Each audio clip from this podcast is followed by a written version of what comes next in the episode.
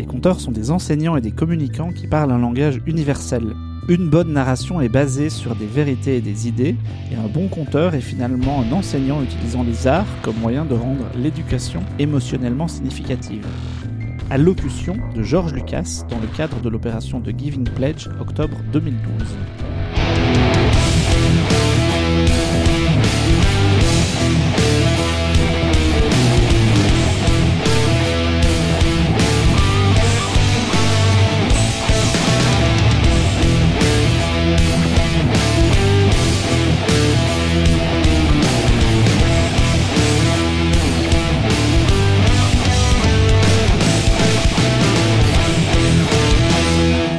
Bonjour tout le monde, j'espère que vous vous portez bien, c'est toujours César derrière les manettes. Ça fait un petit moment qu'on n'avait pas visité votre conduit auditif, mais nous revoilà pour un épisode de Dommage collatéral. Il s'est passé de longs mois depuis le dernier numéro sur Alan Moore, mais comme je préfère passer le temps qu'il faut pour taffer correctement un épisode et qu'il faut justement du temps pour réunir un casting aux petits oignons, ceci explique cela. Pour ceux qui nous rejoignent, je rappelle que ce podcast choisit de s'intéresser à des artistes tout bonnement incontournables, des figures qu'on ne peut qu'apprécier pour leur service rendu à la culture et aux arts, et si possible pour leur personnalité un petit peu. Avec les invités que j'ai autour de moi aujourd'hui, on est parti pour retracer la carrière de l'un des pères fondateurs de la culture cinématographique moderne. Oui, rien de moins. Je ne crois pas me tromper en disant qu'il n'a pas seulement été important dans nos petites vies, mais carrément qu'il a eu un rôle pivot pour nous et pour quelques millions d'autres personnes.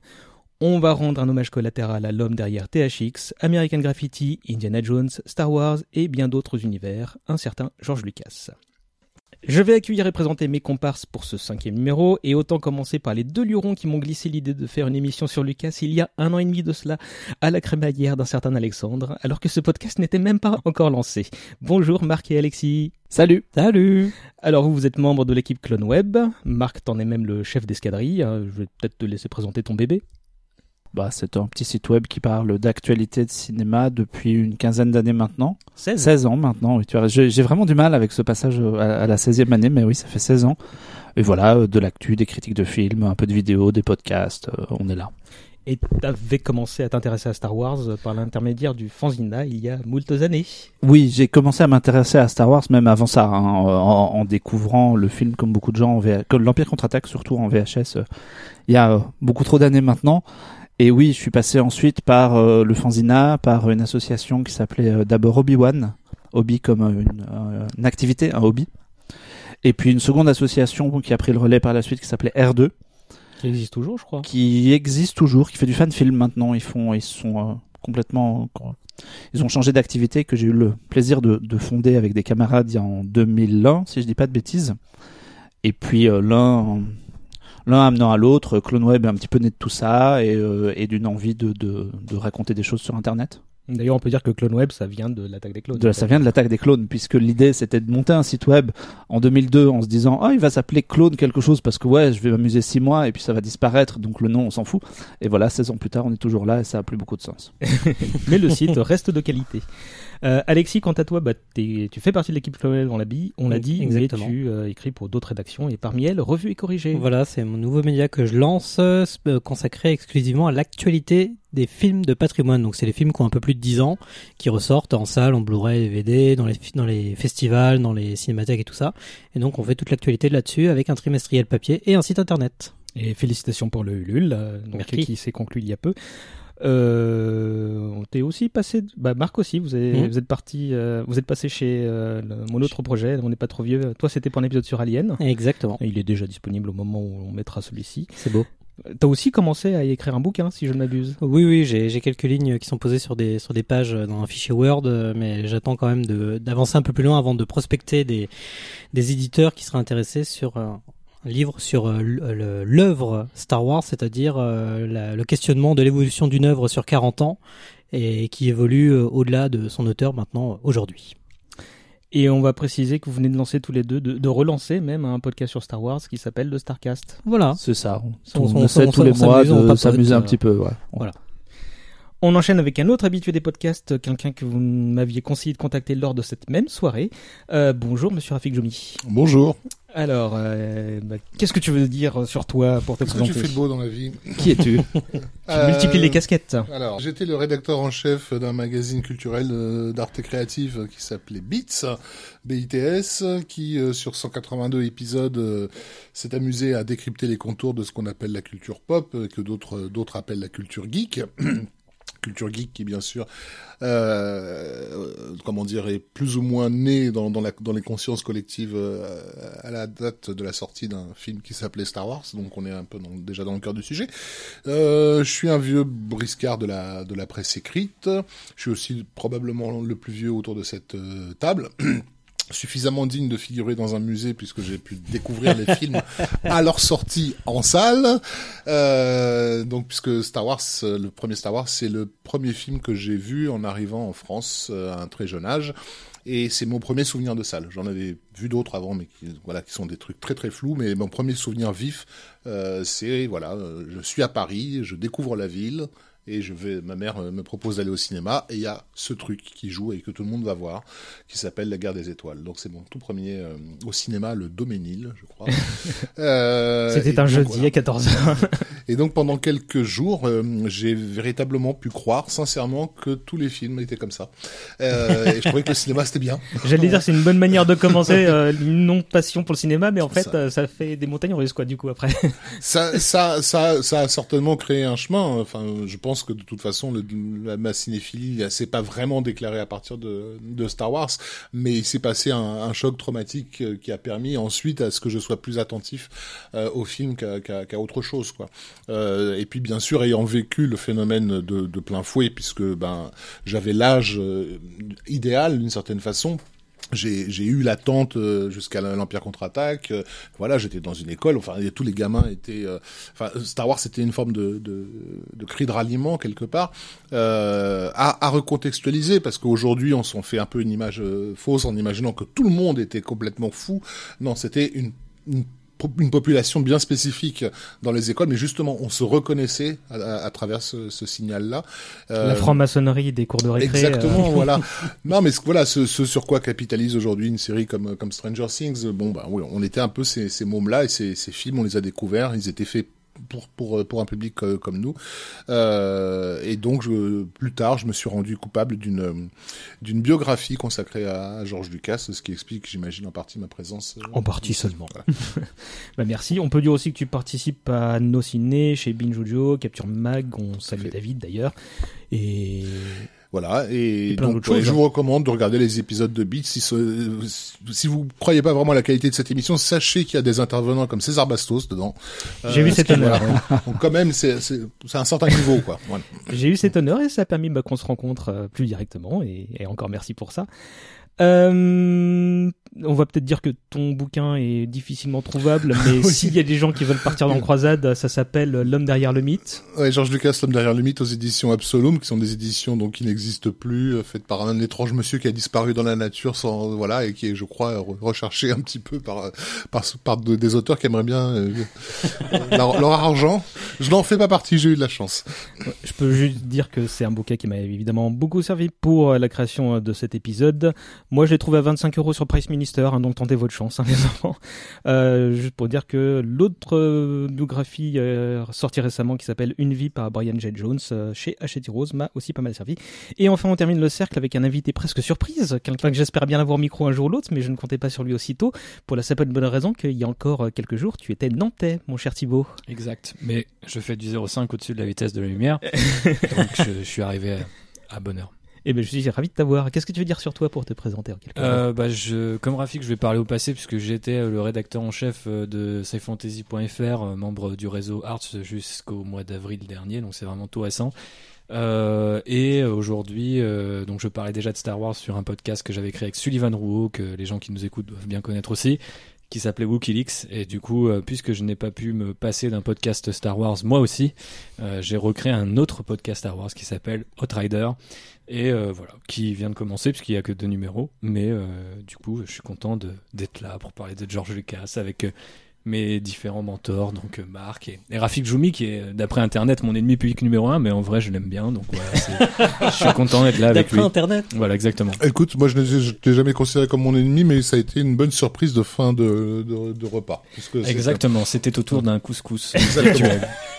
là, oui. C'était à la fin d'un couscous où j'ai découvert, je découvrais que j'étais au milieu d'un shitstorm sur euh, sur Twitter dont j'ignorais la, la nature, qui avait, paraît-il, débarré avec un article de sci, euh, sci- sci-fi, c'est ça, hein Sci Fantasy, ouais. Sci Fantasy, que je m'en suis me suis empressé d'aller d'aller d'aller lire et puis après on a eu un échange. Bah, on- Bah, je te dois un couscous, quoi, c'est ça. couscous agneau, voilà. Voilà, c'est ça.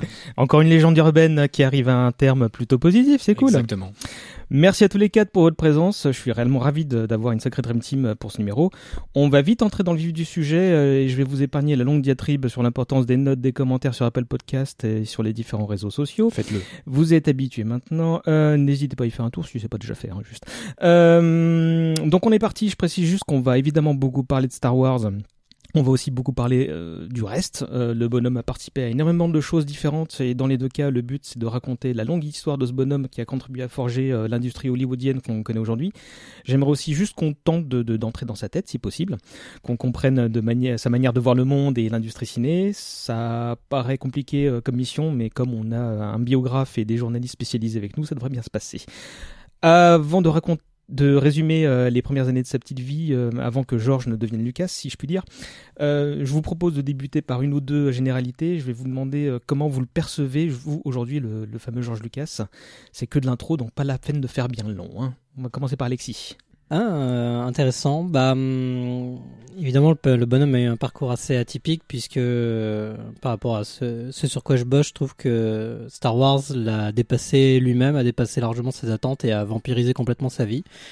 Que à la fois la, bah, vente récente à Disney, on reviendra là-dessus, est à la fois euh, un déchirement et un soulagement puisque aujourd'hui, euh, on en reviendra également dessus, mais il prépare un musée sur les arts narratifs et c'est toujours ça qui l'a passionné, c'est l'anthropologie. On reviendra également là-dessus, mais c'est un, un gars qui a pu faire tout ce qu'il voulait dans sa vie, mais qui est toujours revenu euh, à Star Wars, qui le rappelait en permanence et on lui rappelait à chaque fois en permanence et je pense qu'il pourra jamais se détacher de ça euh, d'ici euh, d'ici sa mort, je pense. C'est son, épi- son épitaphe sera l'homme qui créa Star Wars. Entre parenthèses, sorry. Euh, Marc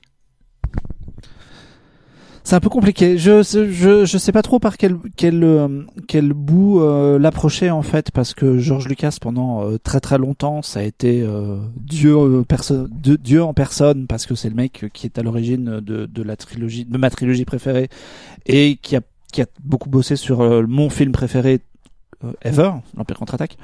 Je crois que ça Euh. l'était Howard le canard. Oh, je pense qu'on aura aussi l'occasion dans ce podcast moi, de, parler de, de Ward, mais voilà, c'est pour Rafik. Euh, après, c'est aussi quelqu'un qui m'a euh, donc je me suis senti vraiment très attaché à lui et en même temps c'est quelqu'un qui m'a déçu par la suite avec euh, avec la prélogie et Oh. avec euh, plein d'autres choses. Oui, Oh. c'est c'est de la généralité. On en reviendra en détail. C'est de la a tenu pour 5 faire- minutes. pour faire de la généralité. La Donc c'est c'est un mais voilà c'est quelqu'un que j'admire quand même beaucoup qui m'a beaucoup apporté dans dans ma vie au quotidien. Et même le le j'étais pas très chaud de cette du fait qu'ils vendent l'univers à Disney parce que euh, moi j'avais pas du tout envie de voir une suite au, au retour du Jedi à la base. Bon après euh, il y a d'autres choses à dire et nous ça nous permet de continuer à nous retrouver et à alimenter des conversations et avoir des films et à boire des bières. Donc quelque part je lui veux pas pour ça non plus. Mais ouais c'est que c'est du coup j'ai un j'ai un rapport un peu complexe avec, le bonhomme J'imagine que c'est le cas de plein d'autres personnes. Rafik Mais écoute, euh, je partage euh, en partie ce que Alexis nous, a dit. Et si j'avais choisi le titre du bouquin euh, George Lucas, l'homme derrière le mythe, c'était à double sens, bien sûr, parce qu'il y avait le, le mythe Star Wars, mais c'est aussi l'homme qui avait derrière le mythe euh, George Lucas. Euh, c'est quelqu'un qui a vraiment été, euh, je pense, frappé par le destin. Euh, il ne l'a pas cherché. Euh, d'une certaine façon, Star Wars lui est, tombé dessus. Il se destine, il s'est jamais destiné à la vie qu'il a, menée et à être euh, l'auteur d'une saga comme celle-ci. Et je pense que ça sera intéressant de voir comment, du coup, euh, il a non pas créé, mais contribué à faire naître quelque chose qui était à, l'état latent. Et cette chose, monstrueuse, protéiforme, l'a évidemment dépassé, ça n'est qu'un homme après tout, euh, et, et, a euh, dramatiquement euh, marqué, marqué toute son existence. Et, il a régulièrement, notamment dans les années 80, parlé de Star Wars comme d'une malédiction. Et il a, je pense que pour les fans, il a fallu du temps, à certains, mais j'en fais partie, pour comprendre ce qu'il entendait par, par là. Thibaut bah, c'est une sorte de d'oncle ou de parent éloigné euh, que tu trouves cool et que un jour tu ne vois plus aux réunions de famille et tu t'inquiètes. et puis on te dit, euh, ta famille te dit, non mais en fait c'est un gros con, faut pas chercher.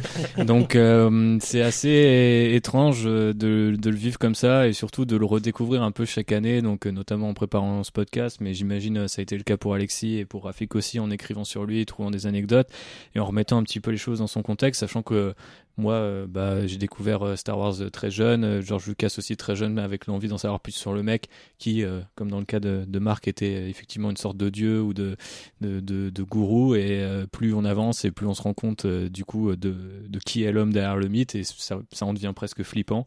Et du coup, on se soucie de, ce vieil oncle qui jadis était marrant et là, et qui n'est plus trop là, ou juste fait de temps en temps des apparitions. Euh, question plus personnelle, vous avez commencé à y répondre, enfin toi Rafik en, racontant ton historique. C'est, est-ce que vous vous souvenez du, jour où vous vous êtes dit, lui, c'est le mec, bon, derrière Star Wars ou Indiana Jones, vous avez compris qui c'était? Est-ce que vous avez vu, ok, ce monsieur aux, chemises de bûcheron, c'est, c'est lui, en fait, mon demi-dieu, euh, Alexis? Bah moi j'ai j'ai découvert. Euh, on raconte sa vie aussi ou je, je ne sais pas. Raconte on, vie, après, on veut tout savoir de ton bah, existence. ah donc la découverte on aborde ça juste après. Non mais le personnage de George Lucas je l'ai découvert visuellement bah, dans, dans l'objet que j'ai ramené notamment euh, pour pour illustrer ce podcast. C'est dans le coffret euh, de, de, VHS de 97 hmm. de l'édition spéciale. Enfin bref, c'est c'est mon histoire personnelle. On reviendra là-dessus.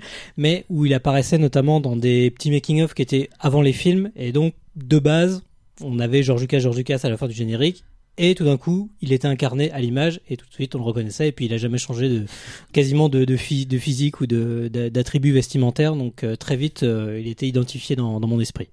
Thibaut? Euh, c'est à peu près pareil parce que ça doit être un mélange de l'édition spéciale de 97 et la sortie euh, de euh, La menace fantôme en 99 avec sa couverture, notamment dans la presse papier que je consommais à l'époque alors que j'avais 8 ans. Mais en fait, dès qu'il y avait un truc marqué Star Wars sur la couverture, j'achetais et je comprenais pas trop du coup qui était George Lucas. Mais en même temps, c'est la personne qui m'a fait découvrir qui est, enfin c'est quoi un réalisateur, c'est quoi un producteur, même si bah, j'ai saisi tout ça au fil des ans, mais du coup, effectivement, c'est comme ça que je l'ai appris à reconnaître euh, sa trogne et puis aussi euh, un petit peu ses, ses premières mimiques, ce genre de choses. Bah, c'est bien. Vous deux, vous avez résumé mon histoire personnelle avec le bonhomme. Rafik. Euh, alors, euh, moi, je viens donc d'une autre époque. Désolé, encore une fois. Arrête de t'excuser. Euh, mais d'une époque où, où, on ne communiquait pas tant sur euh, sur le, les coulisses euh, des, des, des, films. Bah, déjà, déjà, rien que les bonus qui précédaient les éditions spéciales, je crois que c'était pas une première, mais c'était super rare. Quoi, donc. Et donc, pour moi, enfant, les films c'était des objets magiques. Il y avait personne qui les fabriquait. et, et donc, je n'ai vraiment découvert Lucas qu'après l'Empire contre-attaque, euh, sur l'affiche de, des Aventuriers de l'Arche perdue, il y avait écrit par les gens qui ont fait Les Dents de la Mer et La Guerre des Étoiles. Et, et c'est les Aventuriers de l'Arche perdue qui m'a fait comprendre qu'il y avait des gens qui fabriquaient les films. Donc à la sortie de, des Aventuriers, j'ai été obsédé par l'idée de savoir qui était derrière ce, truc.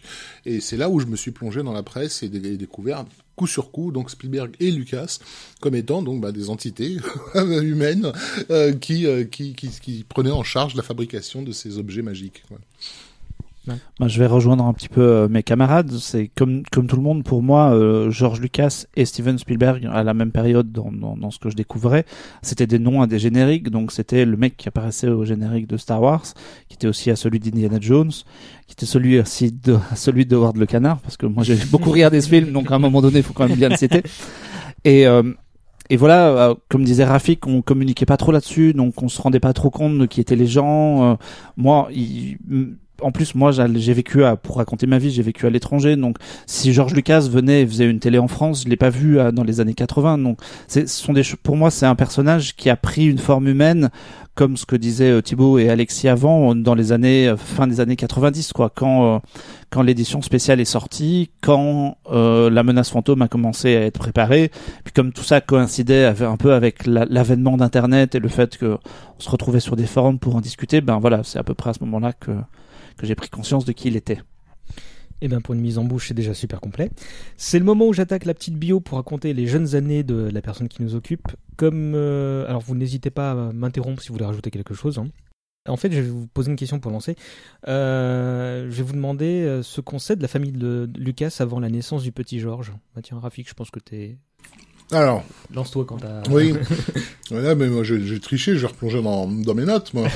Euh, en fait, George Walton Lucas euh, Junior. euh, senior, voilà. Oui, là, on Pardon. passe de papa. son propre père, donc le grand-père de Lucas, c'était un ouvrier euh, du, du pétrole. Et, euh, et, et, et son père a été élevé essentiellement par des par des femmes. Euh, il a euh, donc rencontré cette jeune fille qui s'appelait Dorothy Bomberger, euh, qui, qui elle faisait partie d'une bonne famille, alors que l'autre venait d'une famille un peu plus euh, un peu plus ouvrière. Il l'a épousée donc en, en 1933, en pleine euh, en pleine dépression. Pardon. dans une dans une dans une ville de Modesto qui était encore comme beaucoup de, de ces petites villes américaines en pleine éclosion, euh, en pleine euh, en pleine construction. Euh, bon, je vais pas faire tout le détail des, des, des enfants qui qui- qu'ils ont eu, mais donc essentiellement des filles et le, le tout petit dernier, c'était c'était c'était Georges, un, un enfant un peu un peu chétif. Euh, avec d'ailleurs une, une, une, naissance euh, sensiblement com- compliquée, il n'était pas d'une constitution euh, extraordinaire. Euh, il y a cette, euh, cette anecdote, enfin cette phrase qu'on, qu'on, qu'on devrait qu'on doit à sa mère qui, euh, qui voyant son, le bébé manipulé par le, les médecins leur avait dit ne, ne le laissez pas tomber, c'est le seul fils que j'ai. Donc on imagine vraiment que le bébé, c'était pas un bébé euh, très très mastoc, c'était pas un Wookie. quoi. Euh, euh, et donc, bah, il a, il a hérité de, de- du nom de, de, de, son père, quoi, George. Walton Ah, euh, Il lui Lucas. ressemblait énormément, apparemment. Euh, junior, ouais. Pardon, tout à fait. Euh, donc voilà, et, et la ville de, de Modesto, euh, c'est euh, ce que Lucas décrivait comme euh, une ville à la, à la Norman Rockwell. Donc c'est vraiment ce qu'on voit dans ces aquarelles de l'Amérique, de l'Amérique d'avant-guerre. euh, voilà. Mais Alexis a, a certainement d'autres anecdotes. Pas, forcément. Bah après, ce sera sur, euh, sûrement après sur la sur l'adolescence, Ah bah, la, on, la va y arriver, on va y arriver tout de suite. Je veux dire qu'il a effectivement euh, donc euh, deux Je peux dire et- juste qu'il est né à 5h30 du matin, si Ouais. tu veux. Et ben moi je vais surenchérir en disant que sa grande sœur s'appelle Anne et qu'elle est née en 34. Il a une autre sœur qui est née en 36, Catherine. Et qu'il a une sœur cadette, euh, Wendy, qui est née euh, en 47. Et qu'apparemment elle était beaucoup plus costaud que lui. Oui. Et c'est elle qui allait le, le- le sauver. euh, Quand il se faisait casser la gueule à l'école. ouais. Donc on imagine le- le- l'ego du bonhomme un peu euh, piétiné déjà ce là Euh, je vais te lancer dans 30 Et, et secondes. puis aussi parce que ça, ça va le suivre un peu, mais elle, euh, il se faisait surnommer euh, Luc en fait, et non pas, euh, et non pas euh, Georges. Et ça lui est resté. Euh, donc tu l'as dit, la, famille euh, vit bien les années 50 euh, vu que le père a- est devenu responsable d'une papeterie qui, marchait bien et que là, du côté maternel, les placements immobiliers se passaient pas trop mal. Et Georges, bon bah c'est un gamin un peu chétif, il a dit, qui s'intéresse beaucoup à l'imaginaire, hein, on peut dire ça. il s'intéresse déjà beaucoup aux comics, à Flash Gordon, à Batman, etc. Il passait beaucoup de temps à jouer au train électrique, puis il créait des maquettes, etc. Adolescence compliquée, euh, c'est là où tu voulais en venir, Alexis Bah, Pas forcément compliqué puisque évidemment euh, il fait partie euh, de cette race qu'on appelle geek aujourd'hui. C'est forcément avec son, physique, il n'avait pas forcément l'allure du quarterback du, lycée local. Après, rien ne l'empêchait de, faire des, des courses automobiles avec ses potes puisque c'est un grand passionné d'automobile. C'est ça que on n'a pas forcément l'impression de qui, qui, qui, qui nous le rend euh, vi- visuellement. Après, justement, même au niveau des lectures, c'est très intéressant puisqu'il est vraiment porté sur le comic book, sur quelque chose de visuel. Il portait aussi sur la télévision. Il consomme énormément les, les, les, les- comment dire, les, les, les, ressorties, les rediffusions des épisodes de Buck Rogers. euh, donc, euh, tous les téléfilms qui, étaient, qui avaient été faits pour le cinéma dans les années 30, qui sont rediffusés dans les années 50 le samedi matin, voilà. Euh, donc, lui, il consomme énormément ça. C'est ça qui, qui, qui brasse son imaginaire, mais en fait, euh, il arrivera à la lecture des classiques, euh, Herbert, Asimov, tout ça, qu'à l'adolescence. C'est qu'une fois qu'il Après, c'est va... pris un, un platane dans la gueule. euh, ouais. Mais Voilà. déjà, en fait, le- la, sa collection de, de bandes dessinées qui effectivement était su- suffisante. Enfin, il n'y avait pas que lui qui Mm. collectionnait, c'était avec sa sœur Wendy en fait que, qui euh, qui collectionnait les, les, les, comic books. C'était, euh, on avait eu, euh, enfin, on a eu avant-guerre une, énorme vague de, de, littérature pulp et de, et de, de comic books qui s'est abattue sur l'Amérique, qui étaient normalement des, des choses que les gens lisaient puis jetaient. Mais il se trouve que ben on imagine que les enfants qui sont arrivés après ont hérité eux de, de, de piles de trucs et il en avait tellement qu'ils ont dû euh, installer une remise en fait dans le dans le jardin pour entre, entreposer tous ces euh, Superman, Flash Gordon, euh, qui, voilà, qui se Même. Picsou. Picsou, c'était un, des, un de ses personnages préférés, comme quoi, hein, déjà à l'avenir. Euh, je disais adolescence compliquée parce qu'en fait il avait euh, pas beaucoup de outre sa ressemblance physique avec son paternel bah, il y avait à peu près que ça quoi, qui les euh, le liait parce que disons il, il est assez différent de, de de la figure paternelle. Bah, il avait des, des oreilles extrêmement décollées de façon spectaculaire. Il était donc chétif. Euh, il y a si vous regardez le film American Graffiti, euh, il y a un personnage qui physiquement euh, est censé représenter euh, ah le jeune George. je Ben oui, donc voilà. celui qui, qui espère perdre son pucelage dans, dans, dans la soirée. Quoi. Même si on, on y reviendra, mais chacun des personnages de toute façon est une facette de Lucas, mais physiquement, le petit puceau, c'était lui. quoi. Donc il y avait ça, et puis effectivement, il, comme on, il grand, enfin, le- la, la pap- on a parlé de la papeterie L.M. Maurice euh, de, de, de, son père, qui pendant son enfance a été euh, une, des rares sources de, de joie et de frime auprès de ses camarades, parce que du coup, il avait les plus beaux jouets euh, de, la ville, le plus beau train électrique, Mhm. ce genre de choses-là. Il était devenu copain avec un, un gamin qui va avoir une grosse importance euh, jusqu'à son âge adulte qui s'appelait euh, John Plummer euh, qui a été le premier à avoir euh, une télévision euh, Modesto. Et donc c'est chez lui que, qui justement il va découvrir ces, ces serials et ces trucs là euh, mais la- brutalement à l'adolescence tout d'un coup ce cadre de vie extrêmement clos bah, il, va, il va se rebeller contre contre con- contre ça et notamment contre son père qui est quelqu'un de un, un individu extrêmement conservateur Un peu autoritaire aussi. autoritaire voilà. il vote très à droite oui, oui, en France, on appellerait ça un mec de droite, effectivement, qui est euh, très, très euh, attaché à une certain, certain traditionnalisme euh, euh, de bon sens américain, euh, pour qui les gens de la ville sont des, des, des, des pêcheurs, quoi. mais qui, mais qui dans ce traditionnalisme en fait a voulu vraiment apprendre à ses enfants la valeur de l'argent et donc le- le- La, l'effort la- euh, la valeur la du travail. La valeur du travail. de la responsabilité individuelle et du travail, et, euh, et avec une vision effectivement des gens de la ville. Il, a- il appelait la ville Sin City, tout Mhm. simplement. Quoi. Et ça, ça, lui- ça, ça- c'est un truc qui va poursuivre Lucas. Parce que Modesto, c'est, donc, euh, un peu grossièrement, c'est la campagne en fait. C'est vraiment une petite ville à l'échelle des États-Unis. Donc c'est vraiment cet esprit qu'on retrouve dans, dans les campagnes du Midwest encore aujourd'hui, quoi. je rebondis sur ce que tu disais tout à l'heure En fait, ouais, Vas-y. un, un des déclencheurs possibles de, de sa révolte euh, adolescence, c'est que il s'était trouvé une autre figure paternelle dans le un des fiancés de un des premiers fiancés de sa grande sœur Anne, qui a été tuée dans la en- dans la guerre de Corée. Mhm. Euh, alors évidemment, on imagine bien familial, au niveau familial, tout le monde va, va aller euh, euh, s'occuper de la, de la fille qui a, qui a perdu son, son, son mec, bien sûr, euh, mais personne ne fait attention aux enfants qui se sont aussi attachés au personnage. Et je crois que chez lui, ça, ça a un peu euh, surtout qu'elle voilà. était en opposition de son propre paternel Tout à fait. euh, voilà. c'est- Et tu, je rebondis sur ce que tu disais tout à l'heure sur le, le- enfin tous les deux sur le fait qu'il s'est pris un platane. Mm. Parce qu'il conduisait depuis peu et euh, il se pratiquait une, une activité qu'on appelle le cruising, mais on aura l'occasion d'en parler pour American Graffiti. Le sujet sera trop beau pour qu'on passe pas à côté. Et, euh, et en fait, c'est suite à une engueulade avec papa, donc qu'il a un grave accident de voiture où il a failli laisser sa peau. Non, c'est, juste qu'il, fait le con, quoi, comme n'importe quel jeune. Euh, C'est, en fait, c'est le la date précise, c'est le jeudi 12 juin 1962.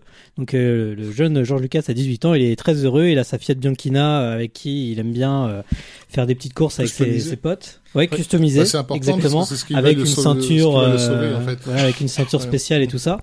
Il avait déjà eu un accident avec- euh, Ah, auparavant. Apparemment, ouais. Et il, a, il, a, il, a- il avait dû re- remplacer le, le toit. Et plutôt que de remplacer le toit, il avait décidé de mettre une simple euh, barre euh, métallique en fait. courroie, ouais. Et c'est un détail important parce que c'est ce qui va le, le sauver en fait. Et puis même une ceinture aussi, je crois qu'il Ouais. avait pris une ceinture euh, En fait, c'était pris une, une première sortie de route à 115 km heure, euh, tranquille quoi. Enfin, un adolescent. quoi. Et il a eu du bol de s'en tirer grâce à un voisin qui est assez... Alors, le, oui, non, mais Ouais. raconte la- l'anecdote du platane. là. Non, parce qu'en gros, euh, donc il s'a- il s'amuse avec un pote qui s'appelle Franck Ferreira, donc à rouler à vive allure sur les routes sinueuses bah, de la campagne, tout simplement. C'est portugais, ça Ferreira? Euh, pauvre, bah, c'est américain, monsieur.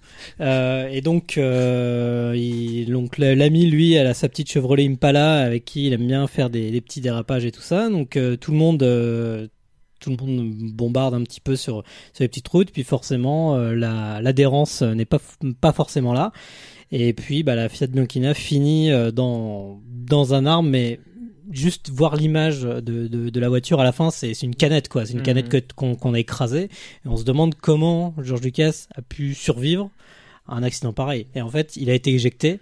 Vas-y, euh, Rafik. Oui, justement par par la par l'absence Voilà. de son toit et le fait qu'évidemment il portait pas de ceinture, il a été il a été il a été éjecté, grièvement blessé ceci Voilà. dit hein, par sa chute, mais mais Ouais, la voiture a fait des tonneaux mais- et tout mais ça. la, quoi. la Voilà. voiture s'est littéralement enroulée au- autour du du, du platane. Donc euh, le gars, il est retrouvé avec euh, poumons écrasés, multiples fractures, des côtes cassées, et il est retrouvé inconscient au moment où les secours arrivent. Donc C'est un, c'est un voisin qui assiste à la scène et qui tombe à pic. exactement. Et c'est pendant sa convalescence bah, qu'il prend Mm. un conscience qu'il est mortel et deux bah, qu'il faut peut-être se reprendre en main euh, pour savoir ce qu'il va faire par la suite quoi. Exactement. Bah, il reprend conscience euh, après deux jours de coma aussi. Donc euh, comme quoi, euh, c'est c'est passé euh, à rien quoi. I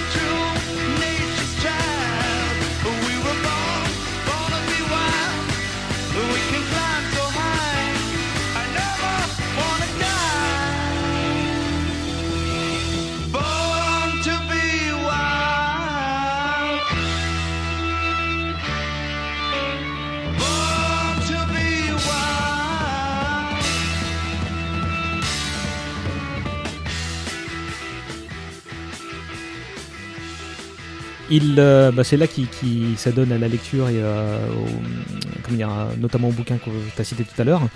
Euh, et c'est aussi à peu près à cette période qu'il décide de, de faire, de, de choisir ce qu'il va faire de sa vie au grand dame de son paternel. Tout simplement de faire des études déjà, parce que c'était pas du tout euh, euh, gagné en Mm. fait. Parce que c'était un élève moyen à l'époque, quoi. C'est c'est pas forcément quelqu'un qui s'intéressait euh, à avoir un, un boulot et tout ça, à avoir une vie sérieuse. Donc lui, ce qui l'intéressait justement, c'est les courses de voiture. Et puis dit, ah, peut-être les courses de voiture, c'est pas forcément, euh, c'est pas forcément conseillé pour l'avenir. Donc euh, il s'est dit, je vais me lancer dans les études, mais les études qui me plaisent, qui lui donnaient vraiment envie. Et euh, c'est là justement qu'il va s'orienter vers euh, le fameux sujet qu'on appelle l'anthropologie. Donc, euh, alors que justement son, son père euh, espérait qu'il reprenne un jour la papeterie, la papeterie familiale, lui préfère s'inscrire au Junior College de Modesto pour étudier psychologie, anthropologie, philosophie, donc vraiment des, des, des sujets très cérébraux. Alors que justement c'était plutôt quelqu'un de pratique qui aime les mécaniques. Donc c'est ça qui est déjà paradoxal chez le personnage, c'est qu'il aime les choses pratiques visuelles qui, qui, qui fonctionnent tout de suite, mais bizarrement il se lance dans des études euh, sur l'étude des, des civilisations, des sociétés, euh, comment euh, se construit une culture sur des siècles. Donc c'est et ça, ça va être complètement fondateur de Star Wars, justement sur lequel on reviendra plus tard. Et donc ensuite, il arrivera, ben, comme le disait Rafik, par hasard à, à l'USC, à l'école de cinéma, parce qu'il y a un pote qui lui dit ah tiens, euh, toi qui t'intéresses à la photographie, au cinéma, euh, est-ce que ça te dirait de, de venir faire un tour à l'USC Parce que moi j'ai passé le concours là-bas, et il paraît qu'ils ont une un département cinéma, donc peut-être que ça peut t'intéresser de, de, de venir euh, voir faire Ouais. un tour. Ouais, c'est aussi con que ça. Il était pas Tout- tout fan simplement. de cinéma plus que ça. spécifier en fait parce que la personne est quand même euh, Mm. importante déjà dans sa vie et puis bah, ça, ça permet pas. C'est Askel Wexler. Euh, C'est un vrai nom de Star Wars, ça. hein. ça, ça pourrait. Pascal Wexler qui est un euh, chef opérateur, chef opérateur et de, de- de grand talent et, et, en fait euh, en fait avant ça non effectivement il voulait faire de la sociologie à l'université il voulait s'inscrire à l'université de San Francisco il avait eu cette Mm. engueulade avec son père puisque le père espérait qu'il reprenne bien sûr l'affaire familiale et là c'était mal barré et euh, il, avait, il avait sorti euh, ce- cette phrase extraordinaire que sous le coup de la colère je ne reviendrai jamais et en réalité je serai millionnaire avant mes 30 ans c'est juste pour en mettre Voilà. plein la gueule au papa tu vois mais T'es loin de se douter qu'il qu'il réaliserait. ce serait bien euh, le cas. Euh, et, euh, et en fait, comme comme il avait commencé à euh, il continue à s'intéresser à la, à, la, à la mécanique et il allait régulièrement à des courses de, de voitures. Et, et c'est là qu'il a rencontré euh, ce, par, par je crois l'intermédiaire de, de, de Plummer Mm. euh, ce gars qui s'appelait Askel Wexler et qui était chef opérateur euh, dans le cinéma.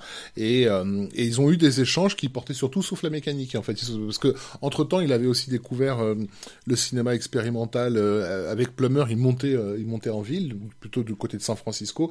On était là on est dans les années 60 Mm. Euh, et on commence à avoir les, les, les trucs de Norm, euh, comment il s'appelle Norman McLaren, tous Ouais. ces films euh, expérimentaux. Et, et, et il est fasciné en fait par euh, par ce nouveau cinéma. Lui, tout ce qu'il connaît, c'est ce qui sort à Modesto, c'est-à-dire les films hollywoodiens les plus grand public, Qu'il n'a pas envie de voir, qu'il n'a pas forcément envie de voir. Voilà. paradoxal aujourd'hui. Et, euh, et, et, et, et, et à, San Francisco, il découvre des trucs totalement expérimentaux euh, euh, au sens euh, pur. Voilà, c'est voilà. ça. Et et c'est plus de ça dont il va parler avec euh, avec euh, avec Wexler et qui va effectivement éveiller chez Wexler le, le truc de dire mais en fait non ce qui t'intéresse c'est c'est à la fois dans la mécanique l'anthropologie euh, et le visuel ben La passerelle, elle est là, quoi. bah, ta passerelle elle est là Donc, c'est- ce, qui, quoi. ce qui est très intéressant, c'est que Wexler, il le rencontre à l'été 64, et euh, juste avant, bah, Hask- Haskell Wexler était directeur de la photographie, notamment sur euh, The Hoodlum Priest, réalisé par un certain Irving Kirchner. Comme quoi, Bah, tiens. Et bah, on va entrer plus- tout de suite dans, dans le vif du, du cinéma parce qu'en fait, il rejoint l'USC, département montage tout d'emblée, je crois, non Ou c'est un peu plus tard Euh, je crois, Mais- je crois que c'était au début un, c'est un, Un tronc commun, ouais. commun, et puis ensuite euh, c'est En, en tous les cas, spécialisé. c'est une école qui voit passer pas mal de, de, de, de, de secrets de noms. C'est une école qui à l'époque euh, voit voit les, les candidatures augmenter à, une, une énorme vitesse parce que les années précédentes il y avait juste personne. Euh, deux ans avant il y avait un, un, un gars qui va être important aussi qui s'appelait Gary Kurtz euh, qui a fait ses études à l'USC mais les gens ils étaient huit quoi si tu veux. Et là euh, avec euh, avec l'arrivée de la guerre de, du Vietnam et les, les adolescents qui cherchent à éviter la, la conscription en fait tout le monde s'inscrit dans ces dans, dans ces filiales sans parler du fait que le cinéma devient soudain aux États-Unis un truc in, un truc jeune, euh, en partie parce que les films européens euh, ont commencé à donner une image un peu cool de, de, de- de- du, du cinéma. Euh, donc c'est tout- toutes les sections euh, cinéma des grandes facs américaines sou- sou- soudainement vont voir leur, leurs effectifs triplés en fait. Et on y croise Basil Polidoris, Bruce Branton, euh, John Milius, excusez du peu, et plein d'autres. Il faut savoir qu'en face, il y a l'UC- l'UCLA, c'est ça? UCLA. UCLA, dont la section artistique a vu défiler euh, quelques sacrés grands noms, là aussi. Hein, Frank Marshall, euh, Dont on va reparler dans un instant. Bah, euh. UCLA, c'était un petit peu l'école concurrente. C'est ça, ouais, ouais. Mais, euh, mais en fait, ils se retrouvaient tous le week-end euh, à boire des bières et fumer euh, T'as cité certaines Milius, cigarettes. ça, mais il y avait aussi euh, le chef-op, euh, futur chef-op euh, Caleb Deschanel, euh, Walter Murch, euh, futur, euh, futur monteur et inventeur du, du sound design, Mhm. euh, donc Charles euh, Lippincott, qui sera euh, le premier directeur marketing de, de, de, de Lucasfilm, Howard Kazanjian, qui sera producteur sur Mhm. euh, le Retour de Jedi et, et les Indiana Jones. Euh, Willard Huyck a- Aussi. Willard Huyck. euh, Willard Huyck, tout à fait, qui va, qui va qui être. va- il enlevait leur, plusieurs euh, épines du pied, lui. Euh, pff, oui, bon, Puis évidemment. euh, Hal euh, Barwood. Enfin, c'est c'est vraiment des amitiés solides qui va se, Ouais, qui ouais. va se faire là-bas. Et cette école, là aussi, enfin, le- l'UCLA, là, elle a refusé Spielberg, apparemment. Spielberg s'est fait refuser de partout. Ah Euh, ouais, à l'é- à l'époque, ouais, tout à fait. C'était bon, on, on reparlera de lui. C'est bien. Maintenant, on parle de Jack Mack pour euh, désigner, euh, pour dire que l'échec c'est pas grave. On peut parler de Spielberg pour l'époque. euh, rapidement, il y avait une autre voie qui était l'école Corman, où, où c'est en gros la débrouille et il y a plein de gens qui sont passés dedans et qui ont- sont confondus avec les faisait les deux deux en fait. Euh, Surtout à UCLA, puisque le, le, le- Coppola se fait un nom très vite euh, dans ces années-là, parce qu'il est le premier de ces jeunes étudiants à réaliser des longs métrages, et notamment chez chez Roger Corman. Alors aujourd'hui, c'est des films complètement oubliés, quoi, qui préféreraient mais, même qu'on oublie.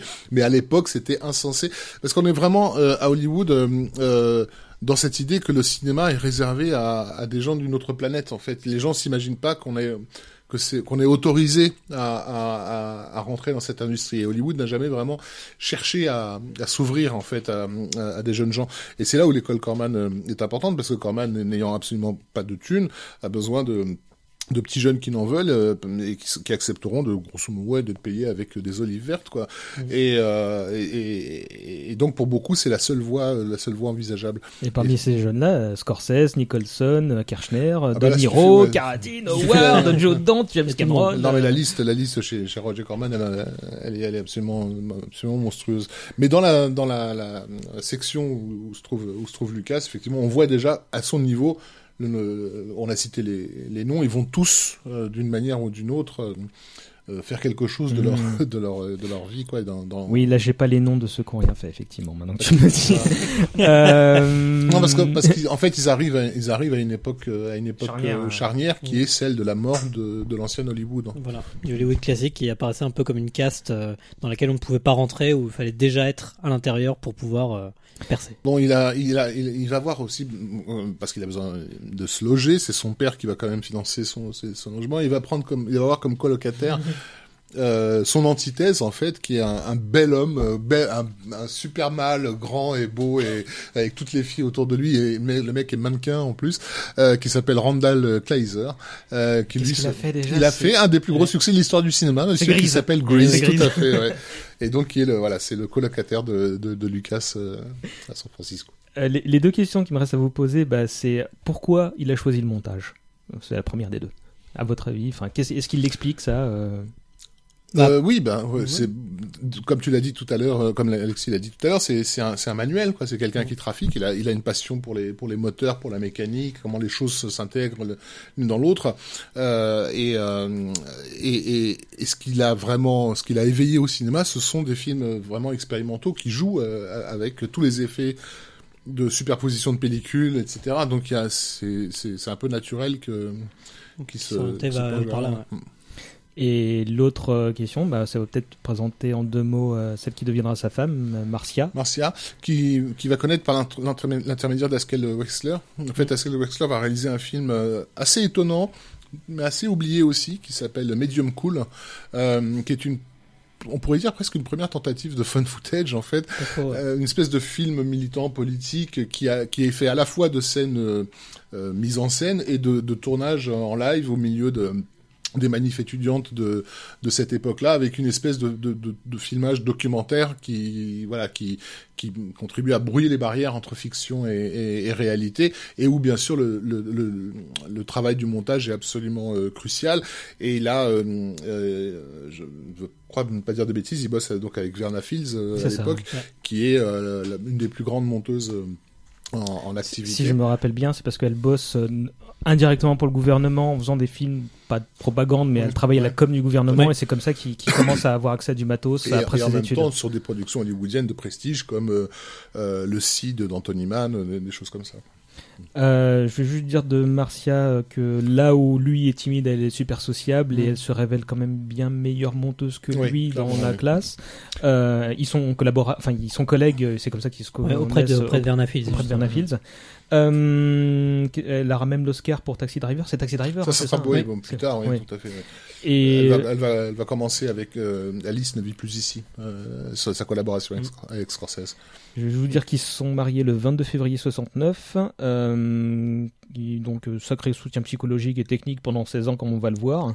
Elle arrivera plus d'une fois en renfort hein, et à l'inverse, Georges est pas très, pas un peu avoir un manque de, de soutien envers elle, euh, comme on va pouvoir le voir. C'est un timide. Euh, Qu'est-ce qu'on va dire d'autre Euh, Ils n'ont pas d'enfants puisque Georges il se révèle stérile. Là, je, je, je vais bien, bien en Mm. avant pour terminer la parenthèse People. Euh, du coup, ils adoptent Amanda en 81 avant de se séparer deux ans plus tard puisque Marcia a une liaison et, et Georges refuse le, le divorce avant Mm. de l'accepter, mais après la prod de, de- du retour du Jedi, il finit par adopter deux autres enfants dont j'ai oublié le nom. Voilà, on est en 83, on est quand même bien plus tard. Ouais, ouais, Voilà. et plus, ouais, Cathy en 88 et Jeff en 93. Mm.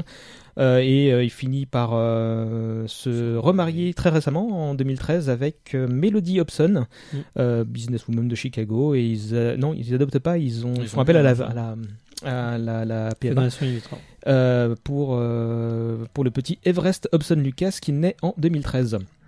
Euh, on va revenir en 65 parce qu'on a terminé donc la, la Lucas Be- Begins et on va et, et on va faire appel un petit peu à tout le monde. Euh, qui alors dans le cadre de l'USC, il doit livrer des courts métrages. Est-ce que vous les avez vus? Non, euh, certains. Oui, Ouais. euh, je, pense, j'en ai, Non, ai Moi, retenu un. vu Non, non. Herbie, euh, et, euh, et le truc avec la voiture. Euh, le, Height, premier, voilà, le premier, c'était un, un truc qui s'appelait Look at Life. Il, est, il avait été marqué euh, par un, un court métrage d'Arthur Lips- Limpset qui Lipset. s'appelait 2187. Donc euh, je- il, va, il va garder un peu dans cet amour des chiffres, Des chiffres, rien ouais. dire, euh, voilà. Euh, et donc Look at Life, c'est en gros c'est un, un exercice de montage euh, symbolique, euh, comme on en faisait beaucoup à l'époque avec des images de guerre, des machins, des trucs euh, euh, qui, qui est censé interpeller euh, la conscience des étudiants, euh, voilà. Oui, ça ferait un bon spot aujourd'hui pour une ONG ou Voilà. un genre. ouais. Mais celui qui va vraiment impressionner les, les gens, donc c'est un, court métrage qui s'appelle Herbie, euh, qui en fait suit des, des, des, des reflets euh, lumineux qui créent des formes très très étranges sur une, ce qu'on découvre être au fur et à mesure une carrosserie de, Mm. de, de, de voitures. Ça s'appelle Herbie parce que c'est sur une, une musique de d'Herbie Hancock. Euh, et cette idée-là, de cette façon de filmer la carrosserie d'une voiture extrêmement euh, euh, sensuel. Euh, je l'ai jamais vu vraiment notifié nulle part, mais Scorsese va littéralement lui piquer le truc dans l'ouverture de Taxi Driver. Quoi. Euh, quand on voit Herbie, c'est la première chose à laquelle on pense. Et ça, c'était un film co-réalisé avec Paul Golding. Ensuite, il y a Freiheit, donc c'est sa première fiction, Enfin, c'est c'est c'est vraiment c'est vraiment court puisque c'est euh, un gamin qui court. voilà un gamin, enfin un gamin Enfin, un bonhomme, étudiant. On peut supposer toutes les images qui qui peut y avoir derrière. Randall. Kleiser. Voilà, Randall Kleiser et qui se fait euh, tuer. On ne sait pas par qui, on, ne sait pas trop pourquoi, mais euh, c'est largement explicité euh, du pourquoi au niveau du contexte politique. Mais voilà, c'était encore, on est encore dans le dans le court métrage militant. Vient ensuite son film de fin d'études qui s'appelle euh, 1h42 et C'est 10 ça, minutes. un 42 heures- Film pour lequel il contourne toutes les règles qui lui sont imposées, euh, à savoir euh, euh, durée de 7 minutes au lieu d'une, euh, de la Alors, c'est- couleur au lieu du d'ailleurs, noir et d'ailleurs, justement, euh. c'est pas une heure, je crois que c'est plutôt une minute, Une minute qui est 4 42. secondes et 42 centièmes. D'accord. Qui est en fait le tour de, de, De piste. circuit La piste. d'une voiture. ouais. Donc il fait appel à la couleur alors qu'on lui impose le noir et blanc. Il tourne en dehors du copus alors qu'il doit tourner dans l'enceinte Mhm. et avec une équipe de 14 personnes. Il n'y a pas de dialogue, euh, c'est uniquement. euh, Et et déjà à l'époque, on lui euh, reproche de faire de la, sur, euh, de la superproduction. Bah, euh, il montre quand même des signes, euh, des, des signes de comment dire, de perfectionnisme tout à fait euh, encourageant, puisque euh, les élèves n'ont droit à l'accès au mot viola que deux heures par euh, Mhm. par jour.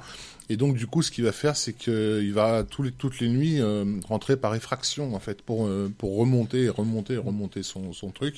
Euh, c'est à cette époque-là d'ailleurs qu'il il bouffe euh, Des barres chocolatées. des barres euh, chocolatées voilà, avec, du, avec du, du soda, ce qui aura des conséquences terribles sur sa santé lorsque et qui lui permettra d'échapper au Vietnam parce qu'il va être jugé, euh, il va être jugé en très très très mauvais état euh, grâce à grâce à ça. des barres. Manger bon des barres stratège, chocolatées, hein. les enfants. Oui, Euh, il chope la mononucléose, oui, j'a- j'avais noté, mine de rien. et, et aussi, euh, il va un, un énorme travail pour pour l'époque, encore une fois, dans le cadre d'un court métrage étudiant, un énorme travail sur le sur le mixage sonore aussi, euh, qui fait que beaucoup de gens vont vraiment, avant même que le cours soit terminé, savoir qu'il se prépare quelque chose parce que qu'à chaque fois qu'ils passent dans la dans la salle, ils entendent des bruits complètement aberrants qui sortent de là et tout le monde dit c'est Georges qui est en train de faire on sait pas quoi. euh, donc euh, voilà, sa, sa réputation grandit beaucoup euh, et, et c'est intéressant parce que par rapport à l'enfant qu'il a été un peu souffre-douleur, le petit dernier de la famille, pardon, caché, caché par ses sœurs. Et il se révèle à ce moment-là. Voilà. Tout d'un coup, aux yeux des étudiants, il apparaît comme étant le, le plus un des plus prolifiques, euh, peut-être euh, celui qui a euh, d'emblée un avenir qui, est, qui est inscrit quoi. Et, et la, la, la, la relation qui va qui va bientôt commencer à monter avec avec Francis Ford Coppola, elle, elle, elle vient de là, c'est que Coppola le remarque comme étant probablement le plus talentueux de ceux qui se trouvent à l'USC. Coppola lui est à UCLA.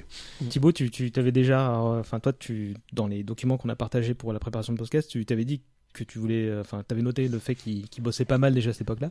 Tu, tu t'as suivi euh, cette époque euh, Lucas Beggins qui bossait, euh, tu veux dire, sur des courts métrages ou Ouais, ses ouais, études enfin, euh, sur la manière dont il s'impliquait euh, dans sa construction de carrière. Bah pas mal euh, ce qu'on a dit au début avec euh, ces différentes rencontres et où ça va le mener. Mais alors là, je pense pas être aussi savant que ni Alexis ni Rafik sur le sujet, donc euh, je j'oserais pas avancer.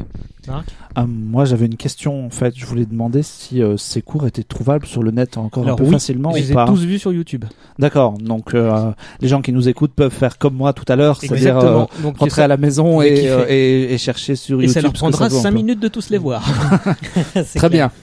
Est- d'internet, c'est très très utile. Mais ce qui est très intéressant pour revenir sur le dernier court métrage, c'est quand on le re- regarde aujourd'hui, ou même des fois quand on le découvre, on retrouve pas mal de plans qui rappellent la façon dont il filme le land speeder dans le désert de, de Tatooine. On retrouve à peu près les mêmes plans de la façon dont il filme la voiture et le land speeder. euh, comme quoi, ça, ça se travaille déjà dans, dans, dans l'esprit bien, bien avant le, le tournage. Euh, Lucas obtient son diplôme sans trop de mal du coup, et là il s'attend à devoir son pays, à devoir servir son pays euh, comme vous l'avez Mhm. dit, mais finalement on lui diagnostique le diabète, donc c'est cool, il peut rester sur le sol américain. Il évite la conscription. Euh... Même s'il en- mais, avait- mais il va bosser un petit peu pour l'armée Ouais. quand Oui, même. oui, mais on- on- Ouais. justement, On va y dire- tu veux le dire Thibaut? Oui, justement, j'avais la même remarque que- qu'Alexis. Donc Mais- je te laisse continuer. Bah euh, dites-le, donc vous allez Donc, sans doute parler de l'United States Information Agency ou un truc du genre, non Euh, ouais, euh, bah, je crois que c'était à la fin des années 60, il voulait rentrer et je crois que ce sont ces nombreux excès de vitesse qui, sur son dossier qui l'ont euh, un petit peu écarté de cette C'était les, les candidature. contraventions non payées. Ah, les contraventions. ouais. Il y en avait des, des centaines. Oui, enfin des contraventions. Bah exactement ce qu'on voit dans American euh, Graffiti. Graffiti du coup. euh, Enfin, encore une, une des facettes du personnage. Et c'est là qu'il euh, bah, est amené à rencontrer euh, Verna Fields, qui euh, le repère, qui rencontre Martial Lucas, etc. Lucas bosse donc indirectement pour la com du gouvernement. Il scrute le petit monde du cinéma, évidemment. Et un an après la sortie de 2001, du 2001 de Kubrick, on dit de Lucas qu'il marche dans, les pas de ce dernier, avec un projet de court métrage qu'il aborde en parallèle. Comment ce projet prend vie dans sa caboche? Alexis? Pas, j'ai pas forcément de. Le projet en question, c'est THX 538 AEB. 4 Bah, ça fait, c'est un mélange à la fois de, de- du, de- du livre euh, 1984 qu'il a découvert euh, pendant sa convalescence à l'hôpital après son accident, euh, son amour encore une fois pour un certain cinéma expérimental dont THX se réclame euh, ouvertement hein, dans un univers euh, très épuré, euh, de futurs cauchemardesques, euh, où les gens sont constamment épiés par des caméras, etc. Et donc, du coup, ça veut dire qu'on a des images dans les images dans les images. euh, on sait jamais trop exactement ce que, qui regarde euh, qui, avec un travail sur le son qui est pareil, euh, extrêmement, extrêmement poussé. Et à, à rajouter à tout ça, son goût pour toute une littérature pulp qu'il a naturellement branché SF. Quoi. Mhm. faut dire aussi que la SF et la fantasy font, font un, un retour en, en masse sur les campus américains de la fin des années 60, après avoir presque disparu des consciences euh, au niveau des étudiants, j'entends, pendant les années, euh, les années 50. La- toute la culture pulp d'avant-guerre est en- est en train de, Mm. de, de renaître Parce aussi. que après aussi, faut, faut rappeler que justement les années, enfin, fin, la fin des années 60 et le début des années 70, justement, c'est la reconquête de l'espace. Justement, on est en plein dans l'émission Apollo, euh, qui arriveront jusqu'à la Lune en 69, quoi. Euh, le court métrage, il est bien accueilli, aussi bien à l'USC qu'à l'UCLA, et euh, même en dehors du cercle universitaire. Et c'est ainsi qu'il re- rencontre un certain Steven Spielberg, d'ailleurs. hein, qui- Exact. Non, mais euh, vas-y. Exact. mais je pensais que tu ça a bien marché quand, dans, dans les festoches euh, étudiants. C'est ses, premiers, ses premières armes du côté des, des prix. Quoi. Enfin, Et si, c'est un- si cela a une valeur dans sa carrière. Mais... Et c'est ainsi que Lucas bah, voit aussi de quoi est capable Spielberg avec son court métrage Amblin, si, si- Ouais. qui donna le nom à sa société de prod. Et c'est le début d'une longue relation de respect mutuel. On va revenir sur THX. euh, La première fois qu'ils se sont vus, euh, Lucas, la a- le- le- non, Lucas l'a un petit peu envoyé bouler. Hein. Ah ouais, oui, oui, Spielberg, vraiment, c'est le, c'est le nerd auquel personne ne voulait être attaché, euh, et, et surtout pas Lucas qui lui-même avait, avait échappé un peu à cette, euh, à cette, sortir son é- à cette ouais. étiquette, quoi. commence à être populaire. Et, et Lucas, il fréquentait Francis Ford Coppola, qui encore une fois était le- l'empereur de, de la côte ouest euh, pour, pour les étudiants, les étudiants cinéma. Quoi, il avait fait euh, le film You're a Big Boy Now euh, en 66 ou 67, je sais plus, enfin dans ces eaux-là. C'est- Et, et il était déjà dans ses projets de, de studio Zoétrope, euh, puisque donc il avait, euh, euh, il avait été engagé, pardon. Ça, ça, euh, je veux pas chronologiquement me perdre, mais en fait, Si, euh, je ouais. crois que d'abord il obtint une bourse pour réaliser le, court- le, le- le documentaire d'un Oui. film. oui, tout à fait. Ah, attends, je dois l'avoir ça. Et Qui c'est- était, c'est euh, People's Rain. euh, Et- Non, Moi, j'ai Lord des Gold, ouais, c'est ça, Ouais. tout à fait. de Jack Lee Mm. Parce que c'était effectivement à l'époque, on faisait pas de making demandait à des, à des artistes, donc en général des étudiants, ils coûtent moins cher, de venir faire des essais sur les tournages des films. Donc quand vous voyez les, les- ces, ces making of d'époque, en fait, ils parlent presque pas du film. Et là, sur Mackinac Gold, il, voilà, il filmait le lever du soleil, euh, l'herbe, des choses comme ça, puis de temps en temps le plateau. Euh, mais euh, comment dire son travail ayant été remarqué, il avait aussi effectivement bénéficié d'une d'une bourse euh, pour pouvoir bosser à, à la Warner. Lui, il espérait, Lucas, donc euh, espérait rentrer au département animation, euh, qui était sur le point de fermer. qui était en fait euh, fermé, ouais, tout à fait. Et il raconte que lorsqu'il a, mis les pieds pour la première fois à la, à la Warner, c'était un, un sentiment de, de désolation parce que lui, il arrive donc en 69. C'est vraiment la mort de la Ouais, mort du système. le, Bah, le- ce qui est- le- c'est- Hollywood va pas très bien en ce La- moment. L'anecdote assez géniale, c'est que justement, bah, par rapport à Warner, le moment où il rentre dans le studio Warner, c'est le, je crois que c'est même le même jour où Le- Jack Warner, Jack Warner, c'est- le dernier représentant de la marque Warner, quitte, euh, Quitte le le, studio, ouais. quoi. Donc, euh, il y a tout un symbole derrière ça. C'est la fin d'une époque. Le, le Hollywood de, de la fin des années 60 est un Hollywood qui est complètement déconnecté de son public, Mm. qui continue à produire des, des comédies musicales par, par dizaines, alors que les jeunes sont en train de se baigner dans la boue à, Woodstock en écoutant Jimi Hendrix. euh. et, et, euh, et une des plus grosses productions euh, qui se fait à l'époque, c'est la Kermesse de l'Ouest avec des, des cow-boys qui font des claquettes et qui chantent, si tu veux. Et voilà. Et Clint Eastwood qui chante des chansons romantiques tout seul dans la forêt. Euh, donc complètement à la, à la, à la ramasse, quoi. Et Jacques Warner, d'ailleurs, euh, quitte le studio parce qu'il se sent à la, à la, à la, à la ramasse. Au sens où le seul, le seul film de son line-up euh, qu'il avait absolument et cordialement détesté, c'était un petit film qui s'appelait Bonnie and Clyde, et c'est le seul qui va être un énorme succès. Donc le type, le type comprend que sa place n'est plus, Mm. n'est plus ici, quoi. Et, euh, et c'est l'époque où toutes ces majors vont être rachetées par des groupes industriels, euh, McKinney, euh, Paramount, par Gulf Western, euh, et tout ça, quoi. Et, et donc le vieil Hollywood, tout d'un coup. Meurt et quand Lucas arrive euh, en plus il y a les, les décors de je crois que c'était de Hello Hello euh, Dolly qui était qui, qui avait été démonté et posé un peu n'importe Mm. comment donc euh, tu vois le, le type arrive il y a personne nulle part euh, il y, a, il y a des espèces de trucs euh, tu vois de bordel euh, comme un cirque euh, du clair. passé enfin on est dans quasiment dans une espèce de truc cauchemardesque à la Alan Moore quoi et euh, et le seul film qui se tourne à cette, à cette époque-là c'est bien sûr une comédie musicale avec euh, Fred Astaire qui fait des claquettes avec des léprechauns euh, et donc qui est réalisé par Francis Ford Coppola Voilà, La vallée Voilà. du bonheur. puisque exactement. voilà c'est la, la fameuse vallée du bonheur et Et donc la relation Coppola-Lucas crée à ce moment-là, tu l'as dit, euh, Coppola repère le petit euh, qui a l'air d'être plus intelligent que les autres et lui demande... bah, c'est le seul qui a moins de 70 ans quoi sur le plateau donc euh, Relation compliquée entre les deux bonhommes. euh, En fait, au début, pas tant que ça, puisque Lucas, il est exactement dans la même mentalité que Coppola. C'est en gros, les studios, c'est un petit peu euh, l'institution qu'il faut détruire pour rebâtir ensuite de ses propres mains.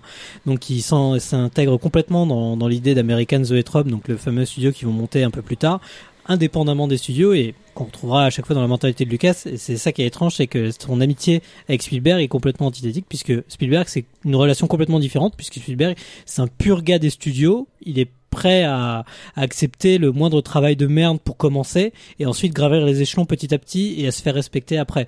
Que Lucas, lui, il est, il accepte pas euh, de passer à la pierre pour qui que ce soit et veut faire en tant qu'artiste du cinéma. Et et, et, et, et pas n'importe quel cinéma, hein, puisque hein, parmi les rêves qu'ils ont de, de fonder Studios Zoetrope, il y a ce rêve de, refaire ce que Mendeyev avait fait euh, en Union soviétique avec son train, euh, son train studio. Oui. Euh, leur idée, c'est de, c'est de créer une espèce de studio portatif qui se baladerait sur les routes américaines et qui irait euh, capturer la vie du pays. Tu vois, enfin, on est vraiment, il faut imaginer, c'est c'est pas des hippies, les, les- mais, mais non, on est dans une mentalité de, typique des années des années 60 d'aller capturer quelque chose euh, et donc du coup d'avoir du matériel léger euh, euh, etc et, et- et- pardon euh, Non, parce que ju- justement, bah, à cette époque-là, notamment, bah, la nouvelle vague en Europe et bon, notamment la française, s'était développée grâce à des nouvelles technologies qui permettaient d'enregistrer du son plus, euh, plus facilement à l'extérieur, des caméras plus légères, etc. Donc aussi, la technologie avait permis un nouveau cinéma d'émerger. et donc il va, il va suivre Lucas va suivre euh, Coppola sur le tournage des Gens de la pluie euh, d'ailleurs c'est les premières images vraiment qu'on a de Lucas euh, filmées à l'époque Ouais. puisque euh, il est censé s'occuper du making of mais à un moment donné quelqu'un a pris la caméra et le filme lui et lui il essaie de, de se cacher parce que tu sens qu'il a un peu honte de son de son look en fait et euh, Coppola lui dit euh, fais-toi pousser la barre, on te prendra au sérieux. quoi. oui tout à fait et Ce que j'ai euh, appliqué moi-même. Et Zoétrope, Bah, est, en fait, table, est monté ouais. sur un coup de bluff, Ouais. euh, puisque donc euh, comme, comme comme la Warner a été rachetée et que des gars ont les- toute une nouvelle administration déboule, Qui ne voilà. pas forcément grand-chose ça. cinéma, il faut rentabiliser la machine. exactement, et, et ils reçoivent en fait un coup de fil de, de Coppola qui leur qui leur dit euh, j'espère que le rachat du studio ne, ne remet pas en cause les, les clauses qui nous unissent et les mecs disent bah je pense que lesquelles clauses? Bah, bah, les films que vous deviez produire avec nous quoi ah bon on devait produire des films avec vous? Ce qui est absolument faux évidemment Et Un c'est gros comme- coup de bluff. Un, Ah gros- oui. un énorme coup de bluff. Euh, et donc, bah, du coup, c'est comme ça que Coppola a pu placer ses billes auprès Et- de cette nouvelle administration. Il se permet de prendre de haut le, le patron de la boîte, John Calais, en, Ouais. en faisant passer cette, euh, ce- ce- cette grosse pilule. Et euh, c'est comme ça qu'il y a une collaboration, enfin, qui naît pour un contrat de 7 films. je Cette crois. film, tout à fait. Et, Dont le premier sera bah, le la THX, version longue, en fait, du court-métrage de, de, de George Lucas, THX 138.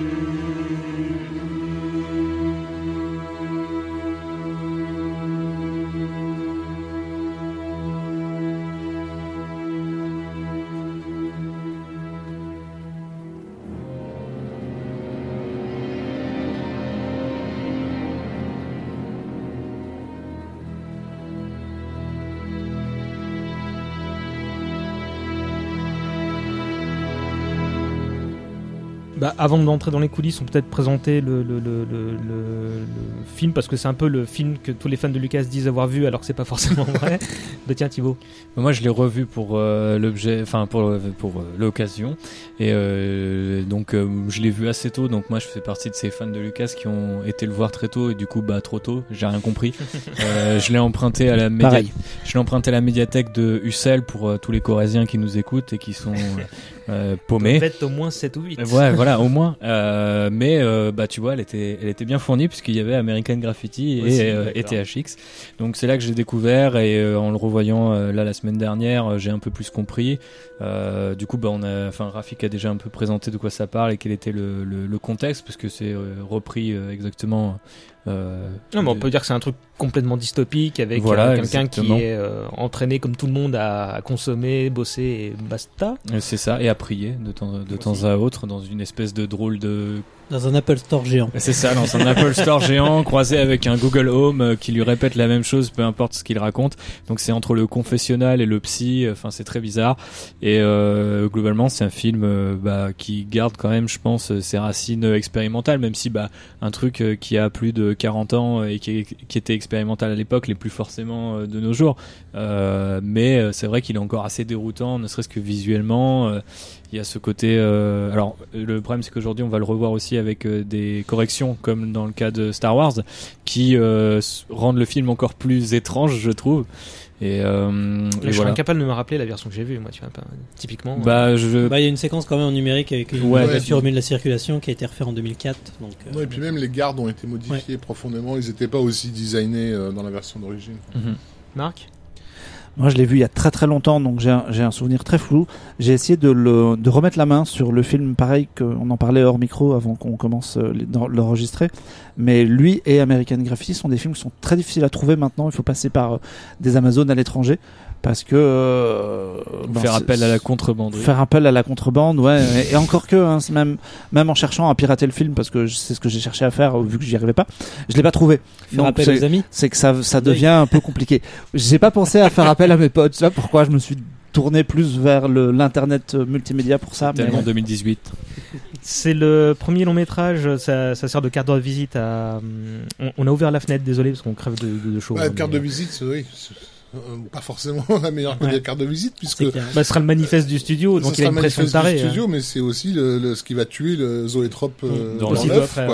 Puisque lorsque le, le staff de la Warner va se réunir pour enfin découvrir euh, ce que ce, ce que ces jeunes euh, sont, sont sur le point de leur livrer, ils vont se taper de, donc euh, THX 138. Alors eux, Et il y a quelqu'un dans la salle qui s'écrie, mais qu'est-ce que c'est que ce truc? Qu'est-ce que c'est que cette merde là Clairement, non, non, ils sont ils sont complètement déroutés et euh, et ça va ça va flinguer tous les autres projets que, que Coppola avait monté avec euh, avec le, le reste du personnel de, de, de Zoetrope. Donc Lucas va quand même se bouffer pendant un temps la la, Couleuvre. ouais, la couleuvre et puis se fait surtout le fait d'être de- d'avoir flingué la- les- rêve, euh. le, le rêve des autres en fait. Mhm. ouais. Mhm. C'est euh, c'est un bouquin, ah, c'est un bouquin. C'est un script qu'il a écrit, euh, et qu'il avait du mal à écrire en fait. Mm. Il a dû se, se référer au traitement qu'il avait euh, consulté à l'époque du long métrage. Il avait fait appel au, à l'auteur qui était Murch, c'est ça? Oui. Hunter Murch. Qui- Murch qui- en fait sur euh, sur THX 138 va euh, initier ce qui n'existe pas à l'époque, hein, le, le poste de, de sound designer, Euh, pour donner justement au film ce, cet aspect SF. euh, bah, il va s'occuper à la fois du montage et du montage son, et dans le montage son faire des expérimentations euh, qui, qui feront école. Sachant que euh, donc Lucas bosse sur, sur le film en même temps que- que- qu'un autre projet avec John Milius qui s'appelle Apocalypse Now. Voilà. Euh, oui, euh, moi je l'ai appris en, en lisant le bouquin de Ravik. Et euh, que Coppola lui dit bon, il faut que tu te. Je reviens un petit peu en arrière, donc euh, avant la réaction des, des studios. Euh, Coppola lui dit bon bah il faut que tu t'occupes du casting, alors que le script était même pas fait. Euh, on alors euh, Robert Duval projet, et, ouais, et ouais. Donald Pleasance dans le rôle. hein, Ouais, si le projet, euh, le projet qu'ils ont à l'époque, donc euh, pour- par rapport à Apocalypse Now, qui est donc clairement hein, de, de- une reprise de Au cœur des ténèbres par John Milius, euh, actualisée sur la sur la guerre du Vietnam. Euh, leur idée, c'est d'aller tourner au Vietnam même pendant la guerre. Donc, pas une bonne idée.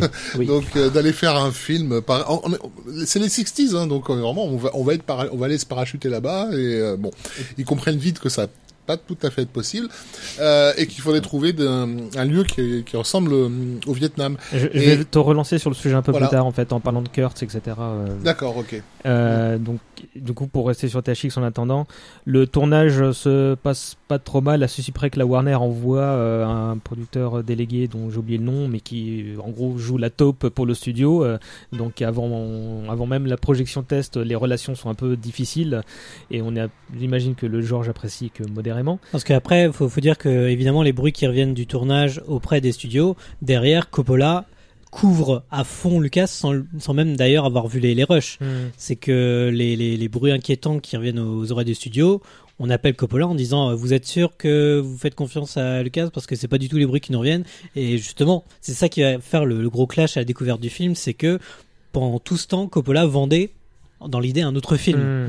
il vendait un autre film au studio et puis évidemment à la découverte du film bah, Bah, il est, il est lui-même pris au dépourvu il pouvait plus se défendre J'imagine qu'ils s'attendaient à un 2001 euh, bis et en fait ils sont à faire un truc super bah, intello. 2001, non, euh. mais ils s'attendaient à Easy Rider tout simplement, qui est euh, effectivement le film qui a complètement euh, bouleversé euh, euh, euh, le, le système des studios, puisque donc tous les studios euh, ferment les uns après les autres et donc sont revendus à des grosses sociétés euh, qui ne connaissent rien au cinéma et qui donc du coup sont obligés de se référer à qu'est-ce que public aime bien et on leur a voilà, ils découvrent qu'il y a un film qui a été tourné euh, avec 3 francs 6 sous et deux, deux motos et qui est le numéro 1 du box-office. Donc euh, pour eux, il, euh, y a à cette époque-là, c'est pour ça que quand on parlait des étudiants de l'ESC, du fait qu'ils ont tous réussi, une, un appel d'air monstrueux qui va se, se, se, produire avec cette idée que si les jeunes, si, si votre candidat est jeune, euh, c'est bon. il applique la nouvelle recette besoin- et puis c'est bon. Voilà. T'as même pas besoin finalement d'avoir un, un vrai projet. Il faut juste que t'aies les cheveux longs et pas lavés, quoi. Euh, bon. et ça marche tout C'est seul ça, mais clairement, clairement. Et, et donc il y en a plein qui vont, qui vont, qui vont profiter de cette, euh, de cette dynamique. Mais Easy Rider, comme on le sait, c'est un, bah, c'est un film euh, analogique, quoi. C'est, c'est, euh, c'est excessif, c'est rigolo. Il y a de la musique à fond. euh, C'est ce qu'on associe à du cinéma euh, jeune. THX 638, c'est le numérique dans, dans toute sa splendeur, quoi. C'est, c'est d'une froideur extrême, donc c'est l'antithèse quelque part de ce que les studios espèrent. ouais. Et du coup, euh, le, on retire le montage final à Lucas et on lui impose. Oui. euh, Et bah, ça, il le vit horriblement mal. Voilà. L'idée que qu'on remonte son film, même si c'est pour retirer deux minutes, Mm. ça le ça le rend complètement fou. Bah d'ailleurs, c'était pas loin de ça parce que je crois que c'est que 5-6 minutes, grand maximum, qui sont voilà, tirés par rapport voilà à son c'est montage. c'est- mais, c'est euh, genre de, de séquence c'est tellement infime que ce- c'en c'en est e- excessif pour lui C'était plus une démonstration de force, lui mettre une calotte sur la tête pour lui dire non, mais en fait, euh, on fait ce qu'on veut de. de- oui, il comprend que c'est un, Voilà. un jeu de pouvoir, Ouais. mais mais il ne le supporte pas. Je crois que la phrase qu'il balance, c'est on- c'est comme si on vous kidnappait vos enfants et on vous les rendait avec deux doigts en moins. Tu vois, donc il y a, il y, a, y a un truc pour lui qui est vi- viscéral, quoi. Dans... Et du coup, euh, Zoetrope, qui était une boîte à peu près à une boîte à peu près à l'aise avant de la projection test, se retrouve bah, dans, dans la précarité, Dans la mouise. euh, et Ouais. euh, ce qui oblige Coppola à accepter un job de commande. euh, Mm. Et, et, à, et à- à se planquer aussi parce qu'il est poursuivi par plein de créanciers. et c'est le début d'une longue euh, carrière de, de, de planque du coup pour le, pour le. Mais c'est aussi à peu près à cette période qu'il accepte le parrain, si j'ai pas de bêtises. Bah quand, quand, quand exactement, oui. euh, Enfin, attends que je dise pas de bêtises, ouais. Euh, c'est sur le montage de. Ah. Je suis bloqué là. C'est sur. Je crois que c'est sur le montage. Non, c'est plus tard. Hein, en fait, C'est plus hein, tard par- D'accord. Euh, Parce qu'entre temps, il a fait euh, Conversation secrète avant. Hmm, oui Va pour cause- conversation secrète. Du, du coup, votre avis sur le film, euh, parce que vous avez raconté votre découverte, mais qu'est-ce que vous en pensez euh, aujourd'hui? Est-ce que c'est un truc qui se regarde? Est-ce que c'est quelque chose Qu'est-ce que ça apporte à l'histoire du cinéma? Moi, moi, je trouve le, le- plan final absolument génialissime. Moi, je, Ouais. c'est, c'est une de mes, de mes fins préférées euh, de l'histoire du cinéma, mais bon, ça, c'est, c'est mon avis personnel. Après, évidemment, le film, il a évolué dans deux, dans deux versions. C'est ça qu'il faut toujours maintenant se, se remémorer quand on parle des- du, du cinéma de, Lo- de George Lucas. Non, c'est un, c'est un, c'est un film quand même de son époque. C'est un film quand même de son époque qui, où encore la science-fiction ne fonctionne, n'est, n'est pas encore une recette euh, miracle. Justement, il y a quelques films comme ça, par-ci par-là, où la science-fiction fonctionne, mais c'est vraiment des épiphénomènes. Parce que même si euh, on a eu 2001 euh, et puis même la planète des singes, tout ça qui qui, qui sont sortis quas- quasiment 5 ans avant, Mais c'est des exceptions tout ça. voilà, c'est des exceptions. Les, les studios tentent quand même quelque chose, mais à petit budget. On veut pas mettre trop de billes sur, sur un film de science-fiction, sachant que c'est pas forcément ce qui rapporte le plus au box-office. Mm. Marc? Moi, j'ai toujours trouvé ce film incompréhensible et encore maintenant, mais euh, je trouve que c'est c'était important de euh, de l'avoir vu pour comprendre le bonhomme en fait, parce que c'est ça qui a mené après à American Graffiti, qui lui a fait donner envie, qui l'a poussé à faire euh, du cinéma différemment, et du coup à Star Wars. Donc du coup, je pense que quand on s'intéresse à la carrière de Lucas, Mhm. c'est euh, c'est c'est bien de de la peut-être de la prendre à rebours et de remonter jusqu'à THX 1138 et idéalement sur la version d'origine pour peu qu'on puisse la trouver. Ouais, parce que ce film, il l'a fait avec ses tripes, mais euh, tu, tu le disais euh, pas assez rapidement après, bah, sa femme lui dit T'as voulu faire un truc euh, super froid et dénué d'émotions, donc c'est ça. t'étonnes pas aussi que, que, que les gens réagissent comme ça. Et lui-même, il prend conscience que, que bah, il avait peut-être voulu être le, le, le, le héros de la nouvelle vague. euh. Ceci dit, euh, ça, ça, il s'est bien accueilli en Europe, pour le coup. Oui, Euh, alors, euh, on va y venir dans un ouais. instant. D'abord la vie de Thibaut et puis après le tien, Rafik. Moi, je trouve que, euh, bah, enfin, Alexis a dit que c'était un film de son époque. Je suis d'accord, mais j'étais assez bluffé euh, en le voyant à un âge euh, où euh, il reste un peu plus compréhensible. Pour revenir aussi avec ce que disait Marc, euh, que, euh, enfin, de la, de certains concepts, en fait, euh, parce que les films de SF, pour moi, se jugent par leur qualité de film, mais aussi par rapport à ce qu'ils développent, enfin, Ce qu'ils essaient de raconter. ouais. Oui, voilà, et surtout à leur époque, et notamment la présence d'un personnage qui est une sorte d'hologramme en fait dans le film, et de, de, de, de prison numérique et de ce genre, enfin représenté de manière, euh, enfin non représenté en fait. C'est assez typique du style de Lucas qui, euh, on l'a pas trop dit, même si, enfin on l'a dit. en- euh, entre les lignes, mais euh, du coup, euh, Lucas, c'est ses grands trucs, c'est le documentaire, euh, le cinéma vérité, ce genre de choses-là. Et en fait, il a, je pense que pour lui, c'est là que vient l'émotion. En fait, c'est si t'assistes à quelque chose euh, comme ça, dénué de d'artifice quelque Mhm. part. Et je pense qu'en fait, au contraire, euh, les, la plupart des êtres humains euh, fonctionnent sur euh, sur l'artifice, euh, donc euh, l'amplification des émotions via la musique, euh, etc. Puis c'est marrant parce qu'on disait que voilà, c'est pas à l'époque, euh, Rafik disait que c'est pas du tout un film euh, super bien reçu et, et que, enfin, pas trop dans l'air du jeune, quoi. Alors que American Graffiti, au contraire, euh, au départ, euh, d'ailleurs, inquiète vachement le studio parce que il veut faire plein, enfin, il veut qu'il y ait plein de musique dans le film. Donc c'est tout son contraire. Et pourtant, euh, enfin, je sais pas, moi, THX, il y a un truc euh, expérimental qui fait qu'à chaque fois que je le revois, genre, je sais toujours pas quoi en penser, alors que le film est super, euh, enfin, plus vieux que Star Wars, quoi. Donc c'est quand même. Euh, Moi, je peux juste dire que, que euh, alors que c'est deux films très différents, les deux me fascinent assez. Enfin, je les regarde. euh, Par je la je même. je- Je peux les regarder sans vraiment les regarder, mais je suis assez hypnotisé par, par ce que je regarde dans, dans complètement. les cas. quoi. Je suis complètement Pour d'accord. des raisons sans doute différentes, vu que c'est deux films quand même qui sont. Mais même visuellement, euh, ça, ça a juste rien à voir et pourtant ça fascine euh, de la même manière, ce qui est assez étrange, mais qui témoigne déjà peut-être du génie euh, du bonhomme, quoi. Rafik, ton avis sur le film? Sur THX Ouais. Ah, Moi, ça m'a toujours fait chier. Euh, non, mais j'ai jamais été sensible à, à tout, euh, tout, tout ce pan de, de SF un peu, enfin, moi j'appelle poseuse.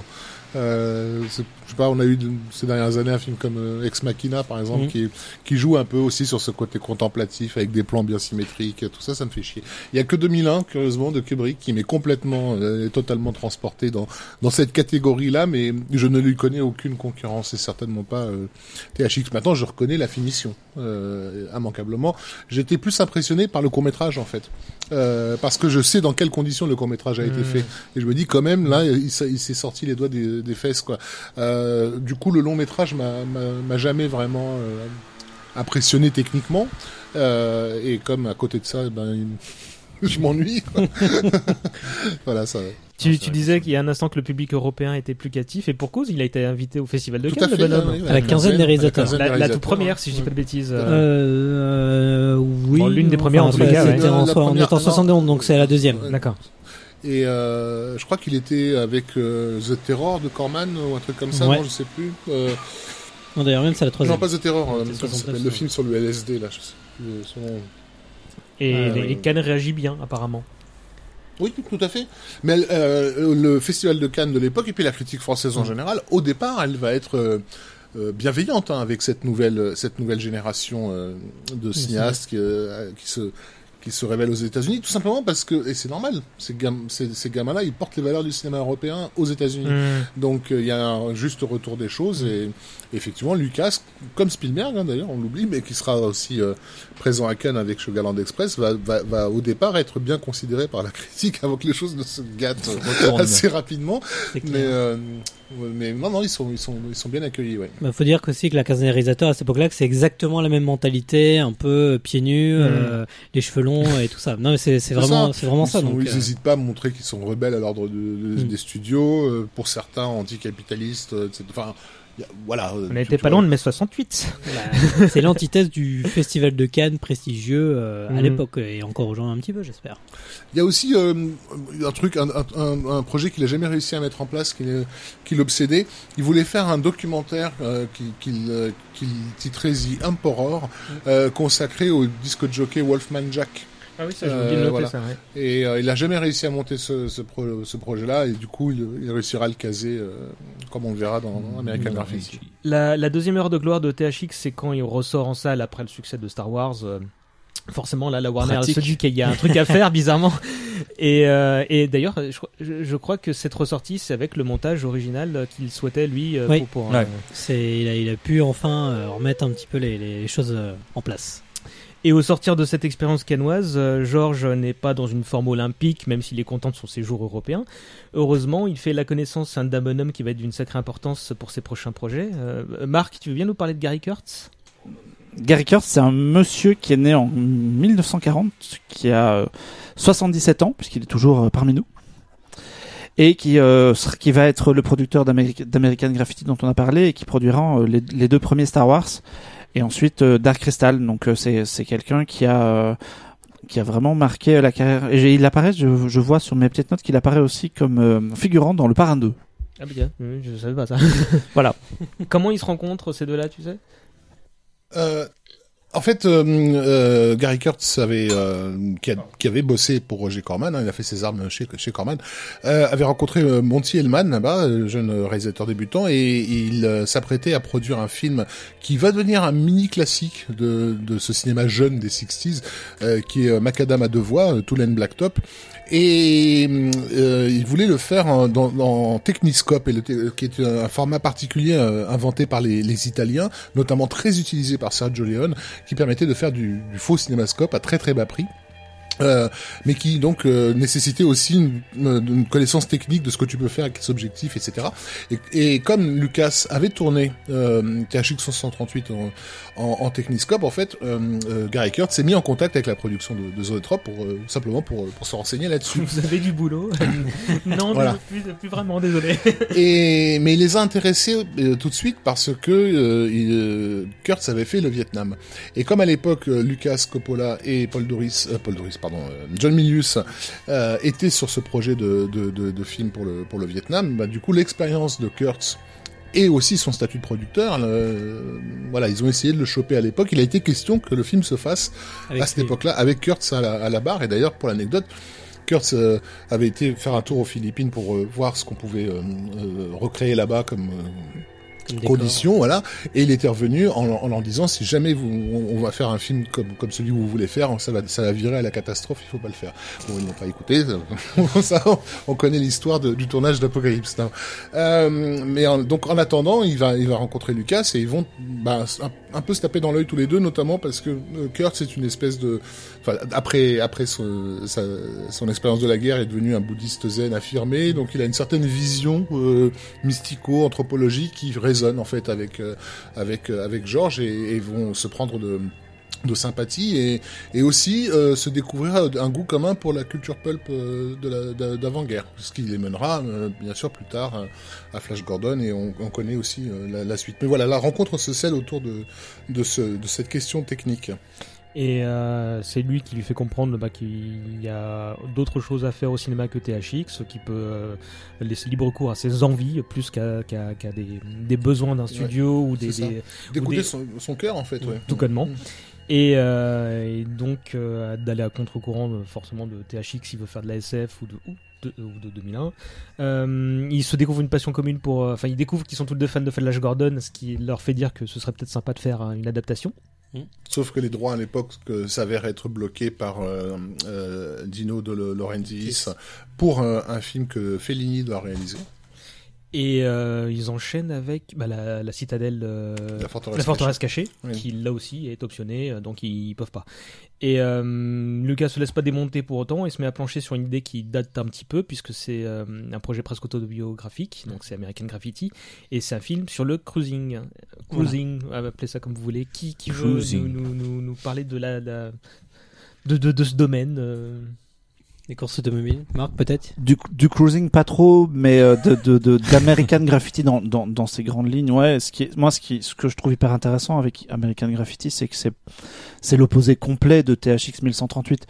C'est-à-dire que il le, le premier est un film complètement expérimental et l'autre c'est c'est complètement un film contemporain de de la jeunesse du moment et c'est vraiment un, un portrait de des, années 60 en mode on écoute de la musique forte en voiture avec des filles à la sur la banquette arrière et on s'arrête au drive-in et euh, euh, il y a de la BO, il y a de la musique partout pardon et je, je- il y a les, euh, les Platters, Chuck Berry, Fado Minos, Buddy Holly, Billy Eilish, les Beach Boys euh, etc et best-of de l'époque, quoi. ouais voilà le best- et c'est vraiment euh, très euh, très très euh, très bon enfant très joyeux très euh, très on, on a vraiment l'image du mec euh, le coude appuyé sur la portière de la voiture des filles qui rigolent derrière des bières euh, des, des bières tièdes sur, euh, sur sur le siège du passager et de la Bah, musique tu- forte quoi Tu viens de décrire le cruising. euh, voilà Voilà, c'est Non, le mais c'est principe. c'est vraiment un, un film nostalgique à l'époque qui renvoie donc euh, 20, 20, quasiment 10, 10, 20 ans en arrière le, le public.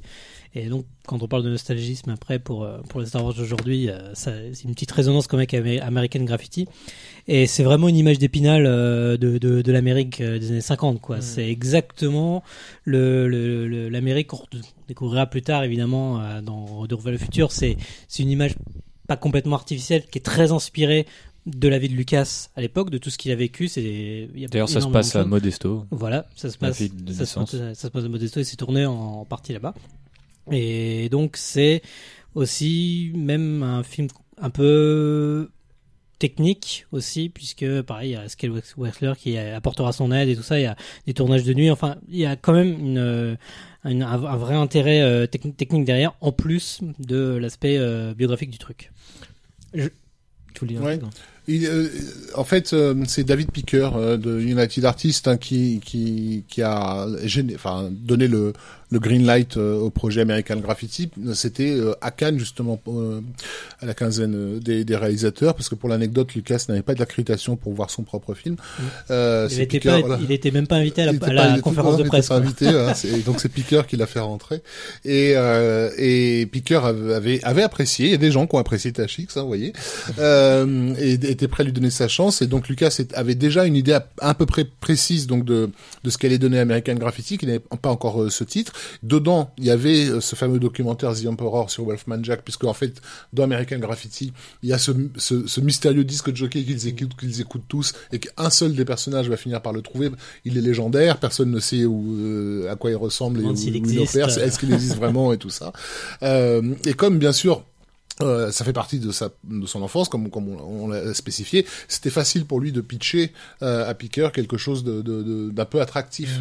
Euh, mais aussi, il avait dit à Picker qu'il avait l'idée de faire un film de space fantasy, euh, mais il n'avait pas non C'est plus une de, fois de- où il évoque titre, voilà. euh, ce qu'il avait, Voilà. euh, Et Picker lui a avancé 10 000 dollars pour bosser là-dessus, euh, sur les deux projets en fait. Euh, mais mais c'est surtout bien sûr American Graffiti qui est passé en premier. Et après, c'était aussi un défi, même qu'il avait été, il avait quand même demandé l'avis à Coppola à l'époque parce qu'il savait pas trop s'il devait se lancer dans un truc comme ça. Parce que lui, pour lui, le cinéma c'était sérieux, c'était Tachik Et puis 138. pour insister sur ce côté rebelle, enfin rebelle, Mm. euh, sur ce côté on fait pas ça pour l'argent, il a refusé des offres très alléchantes euh, euh, puisqu'on lui avait proposé donc d'adapter la, comédie musicale à succès R qui cartonnait à ce moment-là et aussi l'affaire, je crois que c'est ça, hein, l'affaire Thomas Crown. Non non, oui c'est ça, l'affaire Thomas Mm. Crown, ouais, tout à fait qu'il a qu'il a refusé. Et Marcel Lucas à l'époque bossait avec Michael Ritchie sur le film de, de Robert Redford. Euh, Voté Mackay, je crois que ça s'appelait. Euh, et, et, et Michael Ritchie était scandalisé que, que Lucas, qui était quasiment au chômage, refuse un truc comme l'affaire Thomas Crown, qui était un succès garanti, euh, etc. Donc c'est c'est à mettre à son crédit comme dans les années suivantes, on va, on va dire de Lucas qu'il est intéressé que par le fric. Il faut quand même rappeler d'où il vient. quoi. C'est un mec qui a refusé aussi euh, les chemins les plus faciles. Alors qu'il avait vraiment rien en poche. Quoi. Et du coup, il euh, demande à un pote de plancher sur le, le scénario et il lui livre une version avec des- plein de blagues de cul et euh, Ouais. euh, donc euh, non, et puis il y a deux, deux collègues, enfin deux. et oui, c'est par la suite qui, qui fait fait. appel à Willard. Ah oui, qui est Gloria Katz, deux, génies Katz et hein, qui, sont, qui sont les futurs créateurs de, de, de Howard the Duck, donc des gens absolument s- Indi- centrales indispensable. dans l'histoire du cinéma. Et c'est c'est leur, euh, le- leur script euh, Ouais. et corrigé qui, qui permet de, de- Bien, de bien, balancer. Bien revu et euh, hein. C'est vraiment eux qui vont donner de l'épaisseur aux personnages et. euh, Il veut des Et- dialogues et voilà, ça percute voilà, un petit peu. ça. Il, est, il est ravi par le résultat et c'est Mm. c'est- c'est grâce à eux que le film se fait parce que Mm. c'est cette version qui est acceptée. Parce que là, faut le dire, et on le dira encore après sur Star Wars, mais l'écriture pour Lucas, c'est une tannée, quoi. Mm. Il adore inventer les univers, mais écrire les dialogues, les scènes, les tout dialogues, ça, c'est ouais, horrible, quoi. Euh, Et, et euh, au passage, euh, Piqueur, qui, qui lui a donné cette, cette avance, se désengage en fait. Lui, il n'est pas satisfait de la première version et il se désengage complètement. Et en fait, le projet va se retrouver dans l'escarcelle de Ned Tannen, qui à l'époque a, a créé un programme que moi j'ai toujours trouvé euh, génial. Euh, C'était à l'époque donc où les grosses productions euh, hollywoodiennes se plantaient les unes après les autres. Et Ned Tannen s'était dit, plutôt que de produire un truc à 10 millions que personne ne, ne- ne- ne va jamais voir, pourquoi est-ce qu'on ferait pas 10 films à 1 million euh, parce que dans ces 10 films-là, il y en a peut-être un qui marchera suffisamment pour rembourser tous les autres. Et ça a donc donné ce qu'on a appelé le one million dollar programme, qui était qu'un jeune euh, inexpérimenté ou presque pouvait, si son projet plaisait, euh, bénéficier de cette enveloppe de 1 million, on le laissait faire le film sans interférence. Et ça, c'était vraiment à Hollywood, euh, c'était vraiment une première quoi. Il y a Denis Hopper qu'on a bénéficié sur euh, comment s'appelle? The Last, The Movie, Movie. Euh, euh, euh, Douglas Trumbull qui va pouvoir faire euh, Silent Running, hein, euh, superbe film de SF euh, avec avec ça, et donc Lucas va, va faire American Graffiti. Et on lui file une enveloppe de 750 000 dollars, donc pas tout à fait un million, ce qui est moins que, que ce qu'il avait pour THX en plus. C'est sûr. Euh, le nom de Coppola qui se rajoute au projet comme potentiel producteur permet de, de, de, de qui se tape. Oui, euh, parce qu'on a- ouais, on l'a pas dit, mais entre temps Coppola euh, euh, A fait le parrain. fait le parrain, parrain. qui a été un énorme carton. Euh, donc euh, tout à l'heure, on se posait la question quand est-ce qu'il a, mea culpa. C'était bien sur euh, THX 538 qu'on avait proposé à, à Coppola le, de faire le parrain, Mm. et, et il, il ne l'avait, il ne voulait pas le faire, mais il l'avait accepté uniquement parce qu'il était dans une mouise financière euh, totale, quoi. Mm. Et bien sûr, on connaît pareil le, le, le succès absolument fracassant du, du parrain qui du- d'un d'un coup en fait le nouvel empereur de- de- d'Hollywood et c'est parce que le voilà le nom de, de Coppola va, va s'afficher au-dessus de la, sur l'affiche que euh, que le film pourra se faire. Coppola voulait l'appeler euh, Rock Around the Block, euh, ce qui n'était pas un titre euh, mauvais. Une des rares colères de Lucas, c'était pour dire non, c'est mon film, il s'appellera comme ça et basta. euh. Et euh, le, le- la bande son que tu évoquais, Marc, tout à l'heure, en fait, a failli poser un problème parce qu'en fait, euh, rien que pour les droits d'utilisation musicale, c'était le budget était loin horrible. d'être euh, suffisant et en fait c'est Kurtz qui l'a encore sauve la mise lui qui a été un ange gardien sur tout le tournage en, en fluidifiant tous les process possibles il a dit ah mais moi je connais un pote chez les Beach Boys en fait Euh, du coup il va nous filer ça pour miette de pain. Et ce qui et comme les Beach Boys bah, c'était les rois du pétrole à l'époque les autres groupes qui ont été contactés pour la bande son pouvaient pas demander plus. Et donc ils ont réussi à avoir euh, ça euh, pour euh, faire tenir le, budget musical. Bah, en fait, ce qui était original à l'époque, c'est que tout le film était couvert de musique. Il y avait tout le temps, mais c'était de la musique euh, souvent incluse dans le film, donc c'était des musiques qui passaient à la radio, soit dans les drive-in, etc. Diégétique. Exact, la fameuse musique diégétique, mais c'est la musique diégétique, enfin bref. je savais que tu pouvais pas t'en empêcher que t'allais de la sortir celle mais, mais voilà, et bah, par exemple, Ned Tannen, on reviendra vite fait là-dessus, mais euh, il trouvait qu'il y avait trop de musique pour, pour, pour lui, quoi. Alors que Lucas, ça faisait partie de la narration du film autant que les dialogues.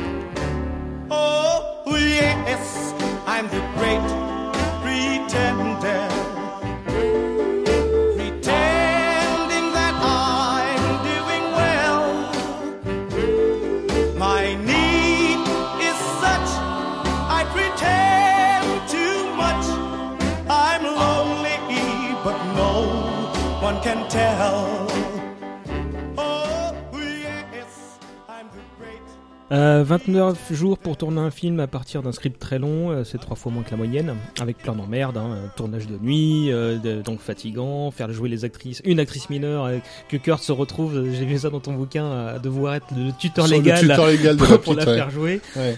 Des arrestations pour possession de Marie-Jeanne, des menaces Oui, certains Harrison Ford qui ouais. s'amusaient beaucoup aussi Des deux jeunes comédiens, donc de jeunes comédiens à cette époque-là, ça veut dire qu'à 4 heures du matin, ils sautent de la fenêtre de l'hôtel pour plonger dans la piscine, enfin bon, ça, on imagine un peu le- une belle ambiance. Et puis aussi, donc au niveau au niveau technique, une grande grande difficulté à, à, à éclairer correctement parce que donc tout le film se passe de nuit. Hein, et euh, et Lucas, dans la dans le sillage de, de ce court métrage dont on a parlé tout à l'heure, euh, Herbie, il veut faire ressortir la beauté de ces, de, de, de, de la carrosserie des, des, des voitures. Et donc, ça, ça, son expression à lui, c'est qu'il voudrait un film jukebox, c'est-à-dire que la, la façon avec laquelle les lumières se reflètent sur les carrosseries donne l'impression que- qu'elles sont étincelantes.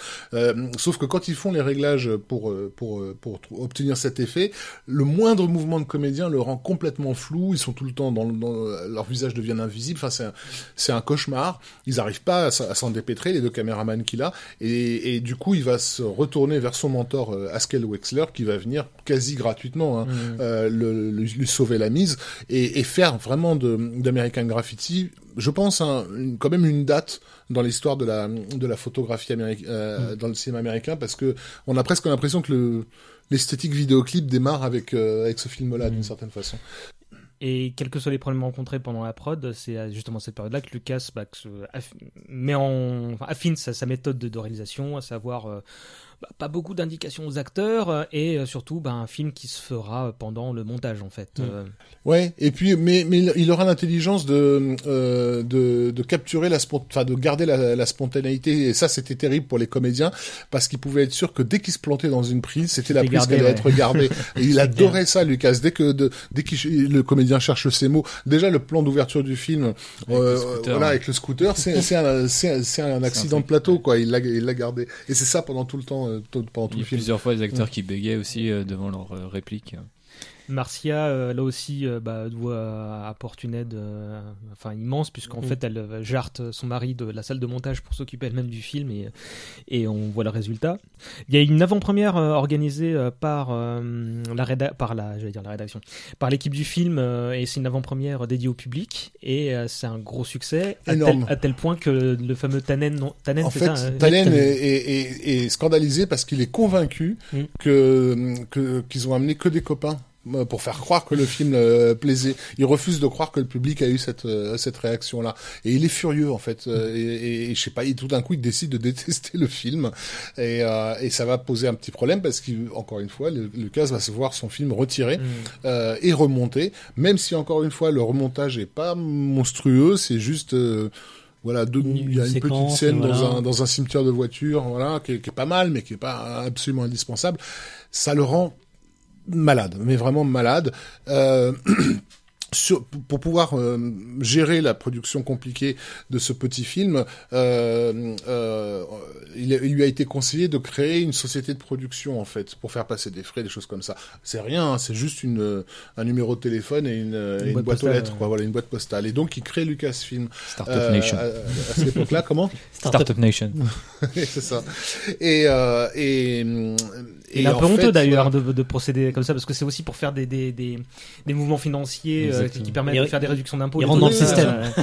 Ouais, ouais, très clairement. Mais il est, il est pas très fier de ça apparemment. C'est pas, il a pas à en avoir honte. Euh, fa- Faire un film, c'est faire un hold-up de toute façon. Donc euh, il faut, il faut un peu magouiller euh, et surtout avec un budget aussi ridicule. Il faut voir quand même. Enfin, le film, il a.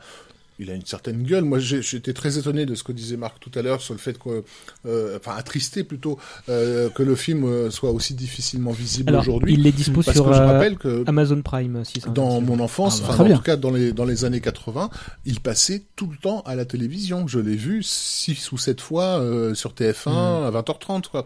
Et, euh, et, et c'était un film qui bah, qui plaisait au public, au grand public. Et la raison pour laquelle il était multidiffusé. Qui- Pourquoi est-ce qu'on on a on a mis de côté un, un film aussi euh, crowd pleaser je, je je comprends pas trop. Mais c'est un film qui a de vraiment de de, de l'allure quoi. Mhm. Mais donc le, le remontage, oui, vraiment va va va perturber Lucas. euh, Et Coppola qui dit euh, à ce bonhomme, vous devriez vous agenouiller devant Ouais. ce bonhomme, vous vous rendez pas compte de ce qu'il a fait pour Ah votre oui, carrière. mais il incendie justement Ned Tannen euh, Et- au moment où même le public sort de la de la projection quoi. On- Et, et effectivement, le, bah, le film est un carton. C'est à l'époque le film le plus rentable de l'époque. euh, Il a, Et, il a mis du temps à sortir parce ouais. que euh, ils arrêtaient pas de faire des projections tests. En fait, tout le monde à, Univer- à Universal avait vu, avait vu le film. Et, et, et à chaque fois, les gens, euh, dans les cartons et tout, ils étaient super enthousiastes. Mais comme Ned Talen refusait de croire que les gens puissent être enthousiastes. Il avait beaucoup de copains, Lucas. Il est rentabilisé bah, durant l'été d'exploitation où il sort et il fait 55 millions au total, rien, que ça. Et euh, la critique aussi était plutôt bonne en plus. euh, Il arrive euh, à une époque charnière aussi parce qu'il arrive à une époque où il est temps de dire au revoir à quelque chose en fait, à la fois, pardon, à l'époque du rock et, euh, et à la fin des, des, des, des 60s, on rentre dans, dans, dans une nouvelle ère et, et ça, ça, ça va se générer. Enfin, aujourd'hui on appellerait ça un film doudou, mais euh, Bah, on C'est- en est pas loin Ouais, en même temps. mais en même temps, c'est un film doudou qui nous dit il est temps de grandir. Ouais, tu vois, donc c'est- de passer à autre chose. Et il y a une amertume aussi dans, dans le film, l'amertume de quelqu'un qui sait qu'il peut pas rester enfant tout le temps. Donc c'est c'est intéressant. Et, et aussi, il faut le noter. Euh, euh, ce qui va euh, servir de leçon à Hollywood, cette fameuse bande son euh, dont on sur, sur lequel on l'a beaucoup critiqué, va générer des ventes phénoménales de disques, hein, Mhm. puisque donc le disque d'American Graffiti tournera régulièrement euh, Mhm. sur les plateformes. Et sans amertume, on va passer effectivement à autre chose. Mais tu voulais juste dire un mot sur More American, Gra- More American Graffiti, la suite. euh, Bah vite fait, puisque euh, il, donc il arrivera à produire une suite derrière, mais bon avec euh, un acteur important en moins, euh, donc le personnage principal en plus du, du premier. Euh, mais non, ce qui est, un- Mais toujours avec Harrison Ford. oui, toujours avec.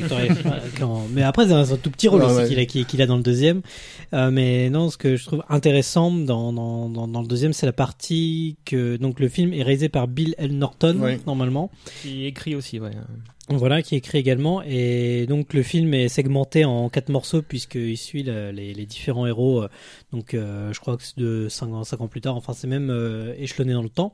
Et en fait, il y a avec, des formats différents. avec aussi. des formats différents en Mm. fonction des, des, des, des lieux et notamment ce qui est, ce qui est très intéressant c'est qu'il y a un passage qui se déroule au Vietnam donc qui suit un personnage à la guerre du Vietnam donc c'est filmé comme un documentaire et en fait cette partie là est tournée par lui est filmée par Lucas même si le film est de Bill. Norton et en fait cette partie là c'est l'idée qu'avait euh, pensé au départ Milius et Lucas de De- Apocalypse ouais. Now comme si c'était un, f- un Un vrai faux documentaire euh, tourné Vietnam. euh, guerre du Vietnam donc euh, même si bon c'est Non, mais c'est intéressant de Mais- dire aux gens qu'il Voilà. existe le Apocalypse Now de George Lucas un proto. euh, Voilà, vous Alors, pouvez il, aller est- voir il ça. est un peu tout pourri, hein, certes. C'est, en fait, moi, je trouve que c'est la partie la plus faible du, du film, la partie, la sur le Vietnam.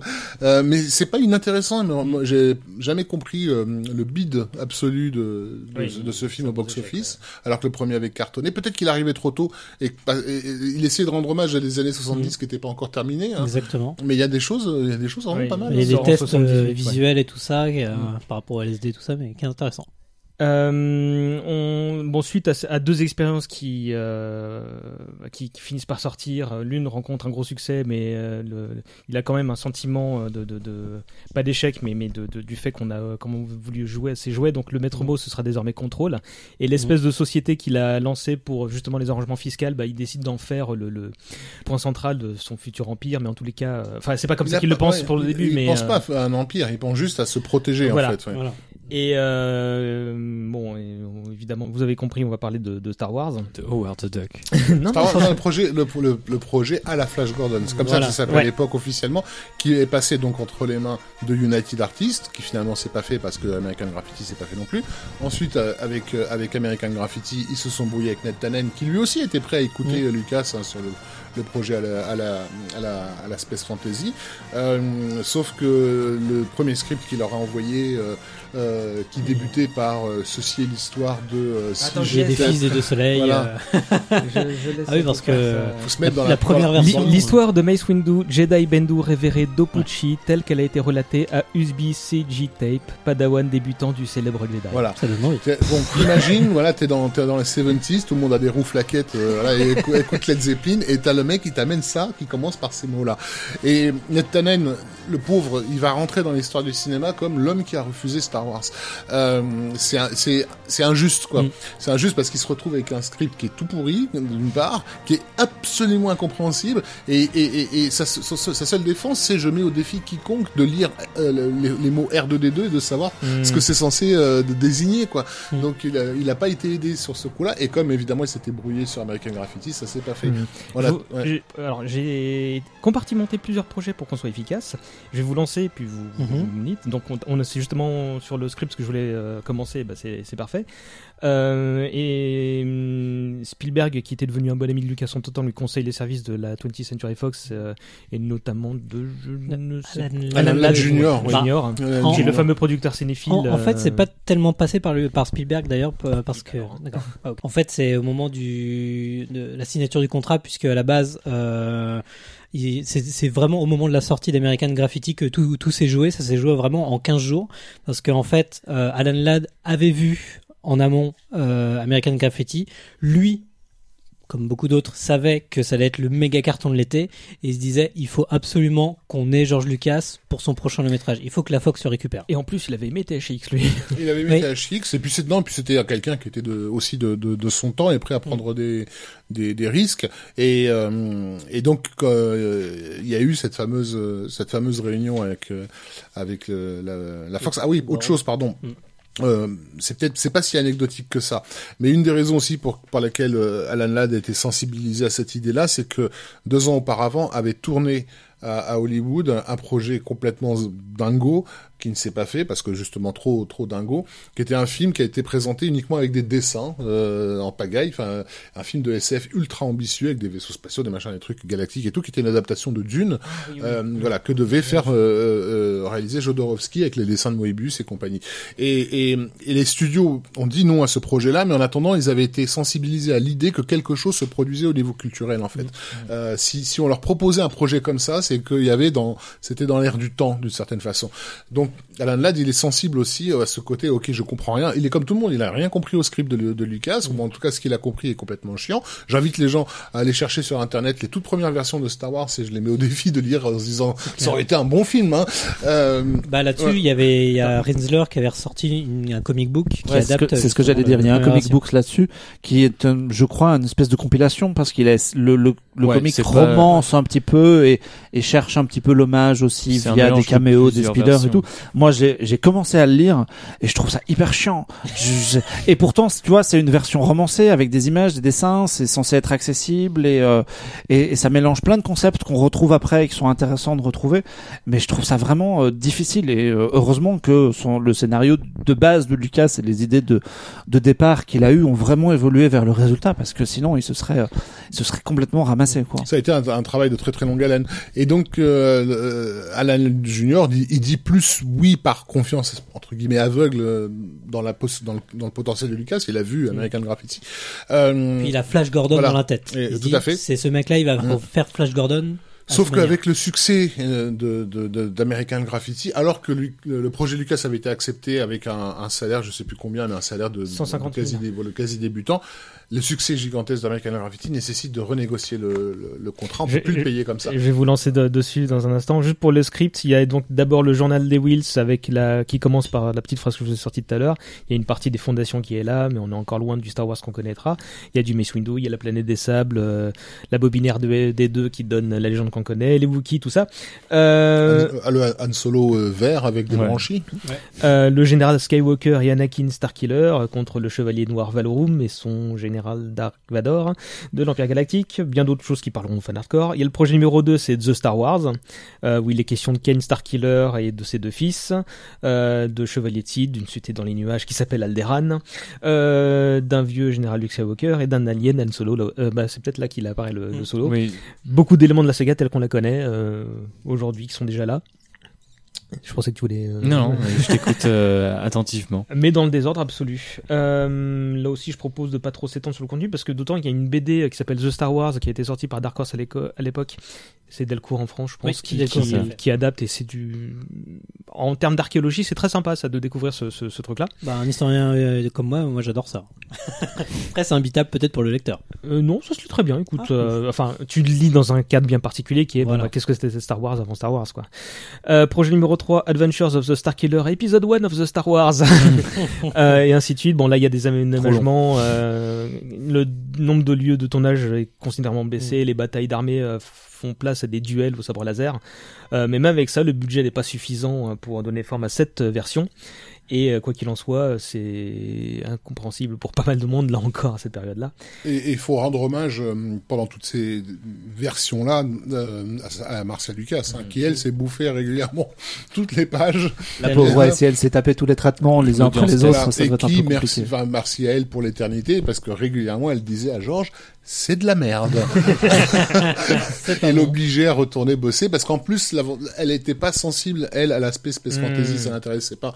Elle, ce qui l'intéressait, bah, la, la nana, elle bosse avec Scorsese à cette époque-là, c'est le développement des personnages. Elle a dit, écris-moi des personnages pour, qui, Comme- veulent, qui veulent dire quelque chose. Comme. Kurtz qui le pousse justement à travailler les dialogues des persos, etc. Voilà, et se Euh, concentrer vraiment sur les personnages, pas sur l'univers euh, tout Mm. autour. Et on doit remercier aussi la secrétaire de Lucas qui a dû retaper tout ça euh, Oui. selon les manuscrits du bonhomme. euh, Et c'est elle qui d'ailleurs a, a choisi les A orthographes. dû qu'on choisir les orthographes définitives, oui, tout à fait. Parce qu'Anakin, c'était pas possible.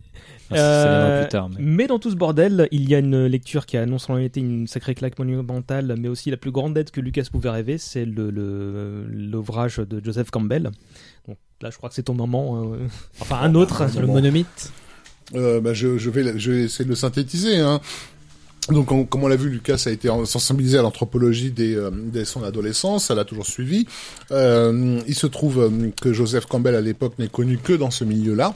Euh, son ouvrage d'après-guerre, le héros au, mi- au mille un visages, The euh, Hero with a Thousand Faces, est une tentative de euh, de synthétiser d'une façon cohérente la structure de tous les mythes héroïques que l'humanité a pu se raconter au fil au fil des siècles. Et donc euh, Campbell, qui est un autodidacte, hein, c'est pas con- contrairement à des Claude Lévi-Strauss et autres, euh, quelqu'un de de- d'universitaire. Euh, a lu tout ce qu'il pouvait lire de, de, de, de- des récits de l'humanité. Là, c'est beaucoup euh, plongé dans le, rameau d'or de James, euh, euh, Sir James George Fraser, qui compilait déjà beaucoup de, de mythes anciens euh, de différentes tribus du monde, etc. Et euh, Campbell donc va va isoler une douzaine d'étapes récurrentes qu'on retrouvera dans dans, dans dans quasiment tous les récits euh, L'appel de l'aventure, voilà. euh, l'aide surnaturelle, le ventre le de la refus de bête, l'appel, euh, euh, l'aide surnaturelle, les chevaliers, le- les gardiens du seuil, pardon, le ventre de la baleine, etc. la réunion au père, tiens donc. la réunion au vert. Euh, et mais pas seulement de de- d'isoler ces, ces, ces figures récurrentes, mais surtout d'essayer de comprendre ce qu'elles signifient. Pourquoi est-ce que depuis 25 000 ans, on se raconte au fond la même histoire quoi. Et ça, ça va être une, ré- une révélation pour Lucas, parce que donc comme on le voit, il est en train de galérer sur ce sur ce scénario. C'est quelqu'un qui n'aime pas, en plus, euh, qui n'aime pas écrire. Et tout d'un coup, il découvre ce qui est presque une voie royale, quoi, une autoroute, quoi. Pas, il- alors, il faut pas se tromper, il va pas calquer Star Wars sur le sur, sur sur Campbell, mais il va corriger ces, les, les, les erreurs manifestes, comprendre qu'il faut qu'il retourne aux archétypes euh, et surtout qu'il se laisse nourrir par ces archétypes-là.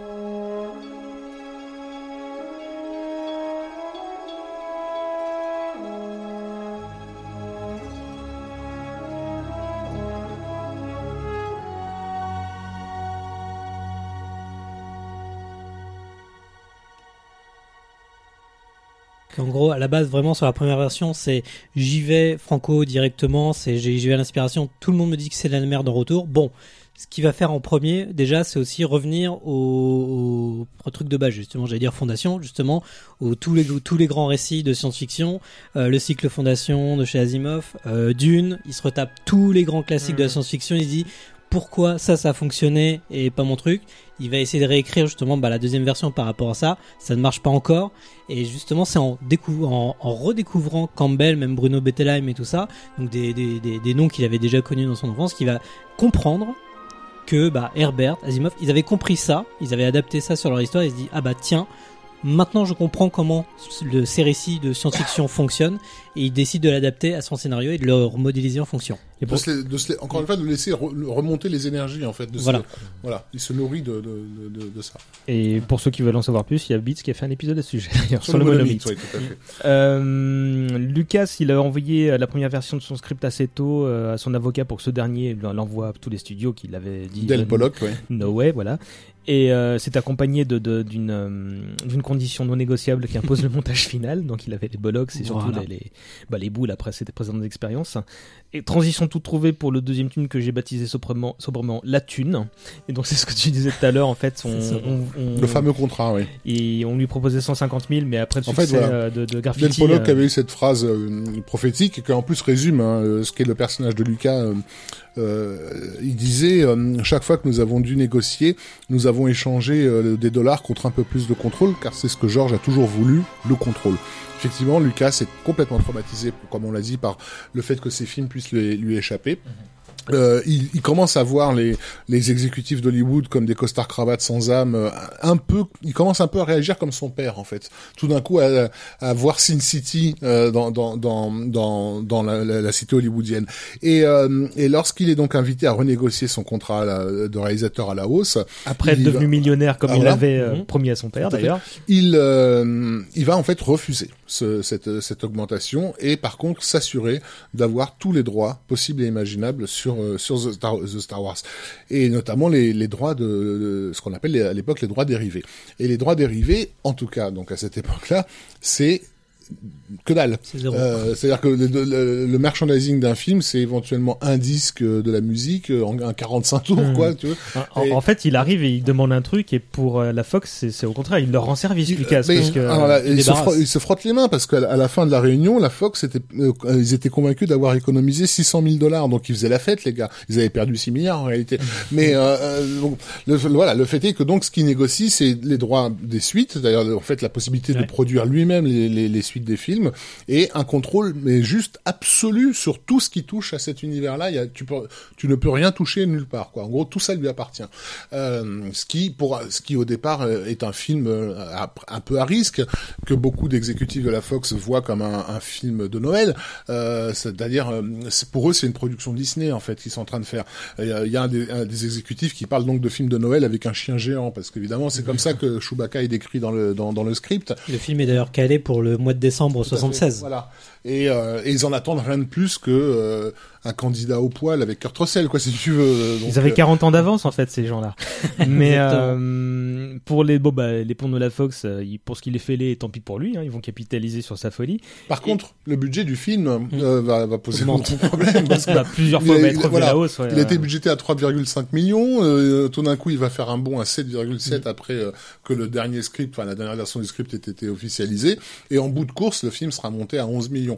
Et là, on imagine bien que que ça monte de, de là à là. Il a quand même fallu que quelqu'un les protège euh, sérieusement.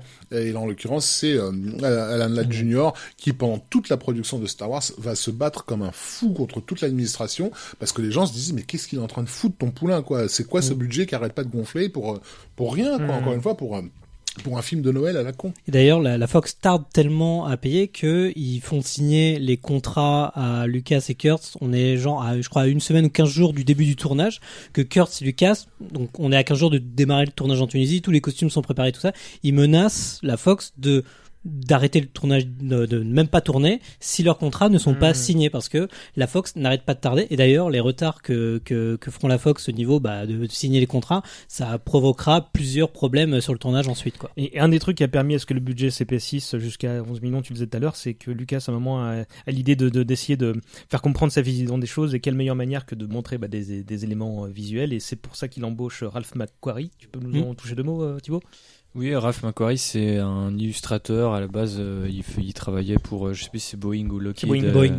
Du coup, euh, il était plus du côté euh, technique de la chose, donc dans le dessin technique. Et puis, euh, alors, j'ai lu les archives de Ralph McQuarrie et je les ai chez moi, mais je ne sais plus exactement comment il rencontre Lucas. euh, Et euh, Bah, il cherchait quelqu'un, ils viennent le chercher en fait. Il- D'abord, il pensait prendre Frazetta, mais bon, c'était pas tout à fait Voilà. ce qu'il voulait, donc il voulait quelqu'un de plus, de- plus SF. Effectivement, et donc du coup ils vont commencer à sympathiser et euh, lui il va créer des, enfin en fait va prendre certains éléments du scénario si je me souviens bien et commencer à les visualiser et à s'en servir aussi comme une sorte de, bah, un peu à la manière de Dune dont parlait Rafik tout à l'heure, euh, de comment dire de, je sais pas de monnaie pour euh, les pour le studio et leur dire non mais ça va ressembler à ça, euh, vous inquiétez pas, regardez on a des belles illustrations et, Macquarie est en un sens du coup le père un peu visuel de, de Star Wars puisque bah, Lucas c'était vachement la création de l'univers mais avait du mal à mettre des mots dessus. Donc on peut imaginer que les images venaient encore plus mal. Quand on voit ce que Macquarie en fait euh, et la façon qu'il a de convoquer bah, tout ce qu'aime Lucas, notamment les voitures, les pulps, euh, la passion pour l'aviation aussi qu'ils ont tous les deux, puisque bah, de toute façon Macquarie c'était son métier à la base. Euh, à, la, base, je crois même qu'il dessinait des prothèses dentaires ou ce genre de trucs, donc c'était vraiment pas, pas très cool. Où il s'occupait de la promo d'un cabinet de dentiste. Et donc voilà, il arrive dans un truc full imaginaire et bah, c'est lui qui a créé du coup le design des, des X-wing, des Y-wing, de plusieurs planètes. Et, Enfin, il y, avait, quand même euh, Luc- Lucas au niveau du X-Wing TIE Fighter, il avait déjà dessiné ouais, des fait petits les, croquis. les petits et- croquis à, à la main au stylo, Voilà, mais c'est après. en partant de design euh, tout simple, voilà. ce qui fait que bah, les designs, ces designs-là sont restés éternels aussi, quoi. Bien sûr magnifiés par Macquarie, mais ça a pris, euh, Et ça a, ça a pris un peu de Ouais, temps. puis ils ont mis en place euh, ce concept du use de space aussi. C'est ça. Use Future. Ouais. C'est euh, du coup le tournage en lui-même, se... il cherche des lieux et donc euh, il y a la Tunisie. Ça a failli tourner dans l'est parisien, euh, pas très loin d'ici, euh, mais ils ont choisi euh, euh, l'Angleterre. Mhm. Ouais. parce que bah, ça, ça donnait l'occasion plus d'avoir des acteurs anglais à caster. Ah, Au niveau des tarifs aussi, c'était moins ouais, cher ouais. que- Ouais, qu'aux ouais, États-Unis. Ouais, clairement. Et puis en termes de, de, de- d'impôts, euh, Mm. etc. enfin, C'est en on France, est, ça coûte très on est cher. en pleine période où Coppola justement tourne le fameux Apocalypse Now.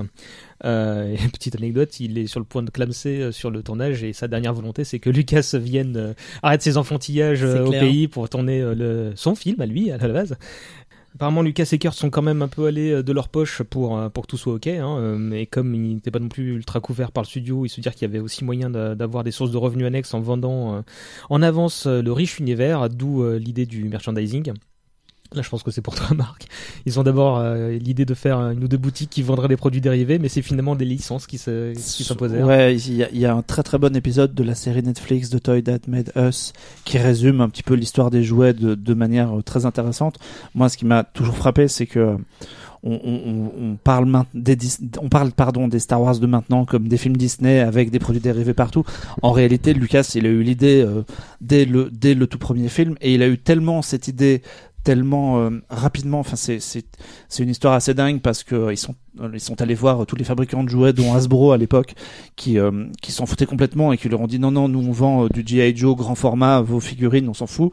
Ils ont finalement signé avec Kenner qui était un petit fabricant qui par la suite justement a été racheté par Hasbro parce que ils étaient devenus très grands et ils ont ils, ils ont développé tout ça En Ce c'est, euh, c'est Spielberg hein, qui les a mis en contact avec Mm. Kenner, parce D'accord. euh, devait, il devait faire du merchandising autour de rencontres du troisième type. euh, et, et Kenner, les- à comme rencontre du troisième type euh, était un projet euh, à, comment dire à grande échelle, Mm. quoi, puisque c'était le, le nouveau projet du réalisateur des Dents de la Mer, Kenner était très intéressé de faire une, une affaire juteuse. Et du coup, Spielberg leur a glissé Star Wars entre les mains à, ce- à ce moment-là aussi. Ce qui, ce qui moi me fait toujours marrer comme petite anecdote qui est un peu connue, c'est que le, le- les produits dérivés étaient pas prêts pour Mhm. euh, la sortie du film et donc ils ont vendu des boîtes vides avec des coupons à l'intérieur qui, quand les jouets allaient être produits, les gamins allaient recevoir leur truc. Ce qui est à la fois frustrant et une idée commerciale que je trouve absolument géniale puisque tu peux acheter tout de suite un truc, tu l'as. C'est le principe de la précommande. Ouais, voilà, mais allez, tu vois, euh, maintenant, on, on- maintenant à l'ère d'internet et, euh, et, et des commandes à l'étranger, ben, c'est facile de commander des jouets et savoir qu'on les aura dans six mois. Mm.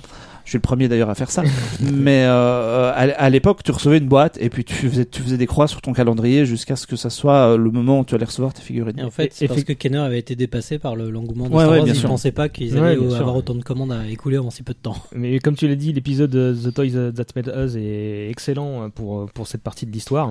faut savoir qu'il y a eu aussi tout est, plein, plein de bouquins à cette époque. Euh, euh, Il y a Marvel qui, ac- comics Marvel. voilà, qui accepte de, de, de, de signer la licence, mais plus parce qu'il leur manque de l'ASF dans le catalogue qu'autre chose, en fait. Ils y croient pas plus que ça. Et, Et puis, Lucas de euh, son... Et puis pour, euh, pour comprendre culturellement où on en est à l'époque, hein, euh, c'est ce qu'on avait appelé plus tard la culture geek, ça n'existe pas pour euh, pour les, les gens des studios. Et quand ils apprennent qu'il va y avoir une BD euh, Star Wars qui, qui se fait, leur premier réflexe c'est de se dire mais quel rapport euh, Quel Pour rapport eux, voilà. Ouais. Ouais, c'est ça. Alors, le, le- le lien entre des gens qui lisent des, des comic books et, les- et ceux qui vont aller voir Star Wars, il n'existe tout simplement pas. Il n'y a pas de Mm. geek dans le- au monde euh, en 1976. Et en fait, il va envoyer même Charlie Picot, c'est lui dans toutes les conventions. En fait, Charlie euh, Pincott de et SF. euh, Gary Kurtz, Kurtz, voilà, vont voilà. faire le tour des conventions. En fait, ce qui s'est passé, c'est que quand Lucas euh, va se découvrir que, enfin, Kurtz va devoir, devoir, euh, négocier la- l'affaire des effets spéciaux, ce qui est très compliqué sur un film aussi ambitieux que, que, que Star Wars. Euh, ils vont d'abord se tourner vers Disney, qui est la seule boîte euh, à l'époque à faire des, des films à effets spéciaux euh, à Hollywood.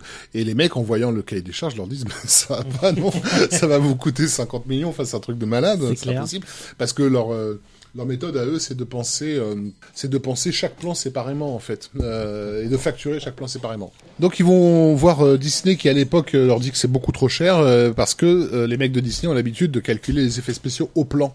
Euh, ils n'ont pas de, de méthodologie encore pour des films à effets spéciaux. Euh, et du coup, euh, c'est, inatteignable. Et, euh, et Kurtz a l'idée d'aller fricoter dans les premiers salons euh, d'électronique de, de l'époque, qu'on n'appelle pas encore des salons d'informatique, mais où on trouve en fait, bah, on trouve les premiers, les premiers nerds, les premiers geeks qui fabriquent leurs propres mini ordinateurs. Euh, et, et c'est là qu'il va recruter en fait ces petits génies dont beaucoup travaillent dans la publicité, dont un fameux euh, John Dijkstra qui va euh, qui va être un, un élément clé de la constitution de, de ce qui deviendra euh, ILM, qui au départ, il faut le préciser, n'est constitué que pour le, le film Star Wars. Hein. C'est pas un truc qui est, qui est, qui est- qui est déterminé à, à exister au- au-delà de- au-delà de ça. Et ILM, eux, vont avoir une toute autre méthodologie qui est de développer des outils très compliqués pour ensuite faire une série de plans en fait avec euh, avec ces, ces- ces outils-là. Et donc euh, en fréquentant ces, ces salons-là, Kurtz euh, réalise qu'il y a un public qui est très très sensibilisé à la SF, à la fantasy, euh, à ce genre de choses-là, et, euh, et, et, et qui est probablement le public que leur film euh, vise. Et ils vont, avec Leaping Cot, faire le tour de ces conventions dans les États-Unis et déposer des, des pré-affiches, des pré-posters de, de, de, de Star Wars qui auront un, un réel succès, ouais. Et ça, c'est un élément euh, euh, clé, puisque plus tard, un des employés de la Fox euh, au niveau du marketing euh, dira que d'après lui le succès de Star Wars on le doit à Lippincott et Kurtz et au fait qu'ils ont été dans ces conventions là parce que c'est ils ont annoncé au public cible que, ce- film-là allait exister. Et ce public cible va, être celui qui va faire les toutes premières séances et qui va assurer la première, le, premier week-end ahurissant de Star Wars aux, aux États-Unis. Je rajoute juste que Dijkstra, euh, ils l'ont pris lui parce que Douglas Trumbull n'était pas dispo à ce moment-là, et que euh, bah, pour faire tenir tout ce petit monde qui euh, va faire un peu la, le, comment on appelle ça, le bureau recherche et développement donc de, Lucasfilm, il achète en gare pour qu'ils puissent œuvrer dans leur coin. Van Nice. Un petit mot sur le sound design, euh, parce que ça me paraît important, donc il faut citer Walter Munch qui du coup a inventé un peu la discipline sur euh, Graffiti, et qui l'a... euh, c'est lui qui préconise Ben Burt ou c'est... euh, Ouais, il, enfin, il fait partie des gens qui, qui connaissent. ouais. et donc qui va perfectionner un peu cet art, euh, qui je voulais en dire deux mots. euh, qui, qui va chercher euh, parce que la, la science-fiction à l'époque, euh, les effets sonores sont faits par euh, synthétiseurs, sont faits par euh, de l'électronique, et justement euh, Walter Murch et Ben Burt euh, ensuite ont plutôt cette logique de s'inspirer, on va dire, de, de sons réels et de les modifier a posteriori, mais en tout cas d'avoir un champ phonographique qui, duquel on est déjà coutumier. Et en fait, c'est ce qui notamment euh, permet aux spectateurs de rentrer peut-être plus facilement dans Star Wars, mais de manière inconsciente. Et là encore, c'est Kurtz qui a vu le- tout, l'intérêt du son. D'ailleurs, euh, il va gagner un Oscar hein, pour ça, Burt, hein, je crois. Euh, Je crois bien. Il y a des chances. Euh, le casting rapidement, euh, couplé avec celui du nouveau De Palma, euh, parce que bah, il cumulait les trucs, c'était Carrie. C'était Carrie. Oui, c'était le Noël euh, Carrie. Parce qu'en fait, c'est surtout que Lucas était beaucoup trop timide pour assurer lui-même euh, un, casting. et du coup c'est deux Palma qui castaient pour les pour les pour les deux films. Et donc ce qui est intéressant c'est qu'on peut voir dans Carrie ce ceux, ceux qui auraient pu être euh, les acteurs de de, de, de, de- de Star Wars. Euh, puisque euh, Amy Irving a été considérée à un moment donné pour euh, jouer la princesse Leia. Comment il s'appelle? Jane Kat- Foster aussi. Jane Voilà. Foster. et euh, le, le blond de, de Carrie euh, Alors, je sais plus. celui mais qui a les cheveux blonds et bouclés en fait devait jouer le rôle de, de, de Luke Moi, j'ai noté euh, Christopher Walken, Nick Nolte ou Kurt Russell pour Han Solo, et j'ai plus Mhm. personne pour Luke. Euh, bon, de toute façon, les gens connaissent le trio final hein, avec Carrie Fisher qui arrive parce qu'elle a une alchimie géniale avec tout le monde. Et aussi parce que c'est une, roya- une royalty, comme on dit là-bas. hein. C'est, la fille de deux des plus grandes stars de, d'Hollywood et elle a grandi dans, euh, elle a pété, a pété dans la soie. Et, euh, non, mais c'est important pour le personnage parce qu'à à 19 ans, personne ne lui fait peur. Euh, Elle dit ce qu'elle pense, elle est, elle est, elle est autoritaire et elle est naturelle dans, dans le rôle de la princesse Leia. Et elle le fera jusqu'au bout, ça d'ailleurs. Il y a pas de tête d'affiche, oh, c'est à ce moment-là qu'ils ont l'idée de, de- d'embaucher Toshiro Mifune pour, pour avoir le rôle du vieux sage. Bon, lui, il est plus dispo ou pas intéressé, je sais plus. Et c'est Sora Guinness qui arrive, comment dire, pour, pour prendre le rôle d'Obi-Wan. Et Exactement. il a, mine de rien, un rôle de mentor euh, pour la production. euh. Et aussi, oui, tout à fait. les- pour une raison toute simple, c'est que euh, euh, Alec Guinness est le premier à faire le rapprochement avec le Seigneur des Anneaux. Euh, il comprend au ce, ce que, au fond, ce, ce, ce film pourrait pourrait signifier sur un plan euh, sur un plan mythologique. Et, euh, et je pense qu'il va il va être assez assez important dans dans dans la à aider Lucas à se déculpabiliser parce que c'est, c'est, ça a été problématique pour lui hein. pendant toute l'écriture. Ses potes se sont quand même pas mal foutus de sa gueule, quoi. Et, euh, et en lui demandant qu'est-ce, qu'est-ce, qu'est-ce qui lui prend de faire un truc de, de gamin, quoi. Mhm. Et, et, et lui, il sait qu'il y a quelque chose qui le la- qui est irrésistible là-dedans et c'est pas quoi il a, il a du mal il se justifie euh, et d'ailleurs ça va se retourner contre lui parce que dans les justifications qu'il va leur donner euh, il, il balancera des trucs du genre oui mais tu comprends c'est pour m'assurer une carrière et euh, pouvoir voilà ce genre de trucs. Des trucs assez cyniques si tu veux. Euh, je crois pas qu'il les pense vraiment ces choses cyniques là c'est juste qu'il veut pas paraître idiot aux yeux de ses amis. Et ça va voilà. D'aut- D'autant qu'il refuse de pas se faire payer pour ce job-là, il demande un intéressement en cas Oui, de, oui. de succès, et il a eu bien raison. bien sûr.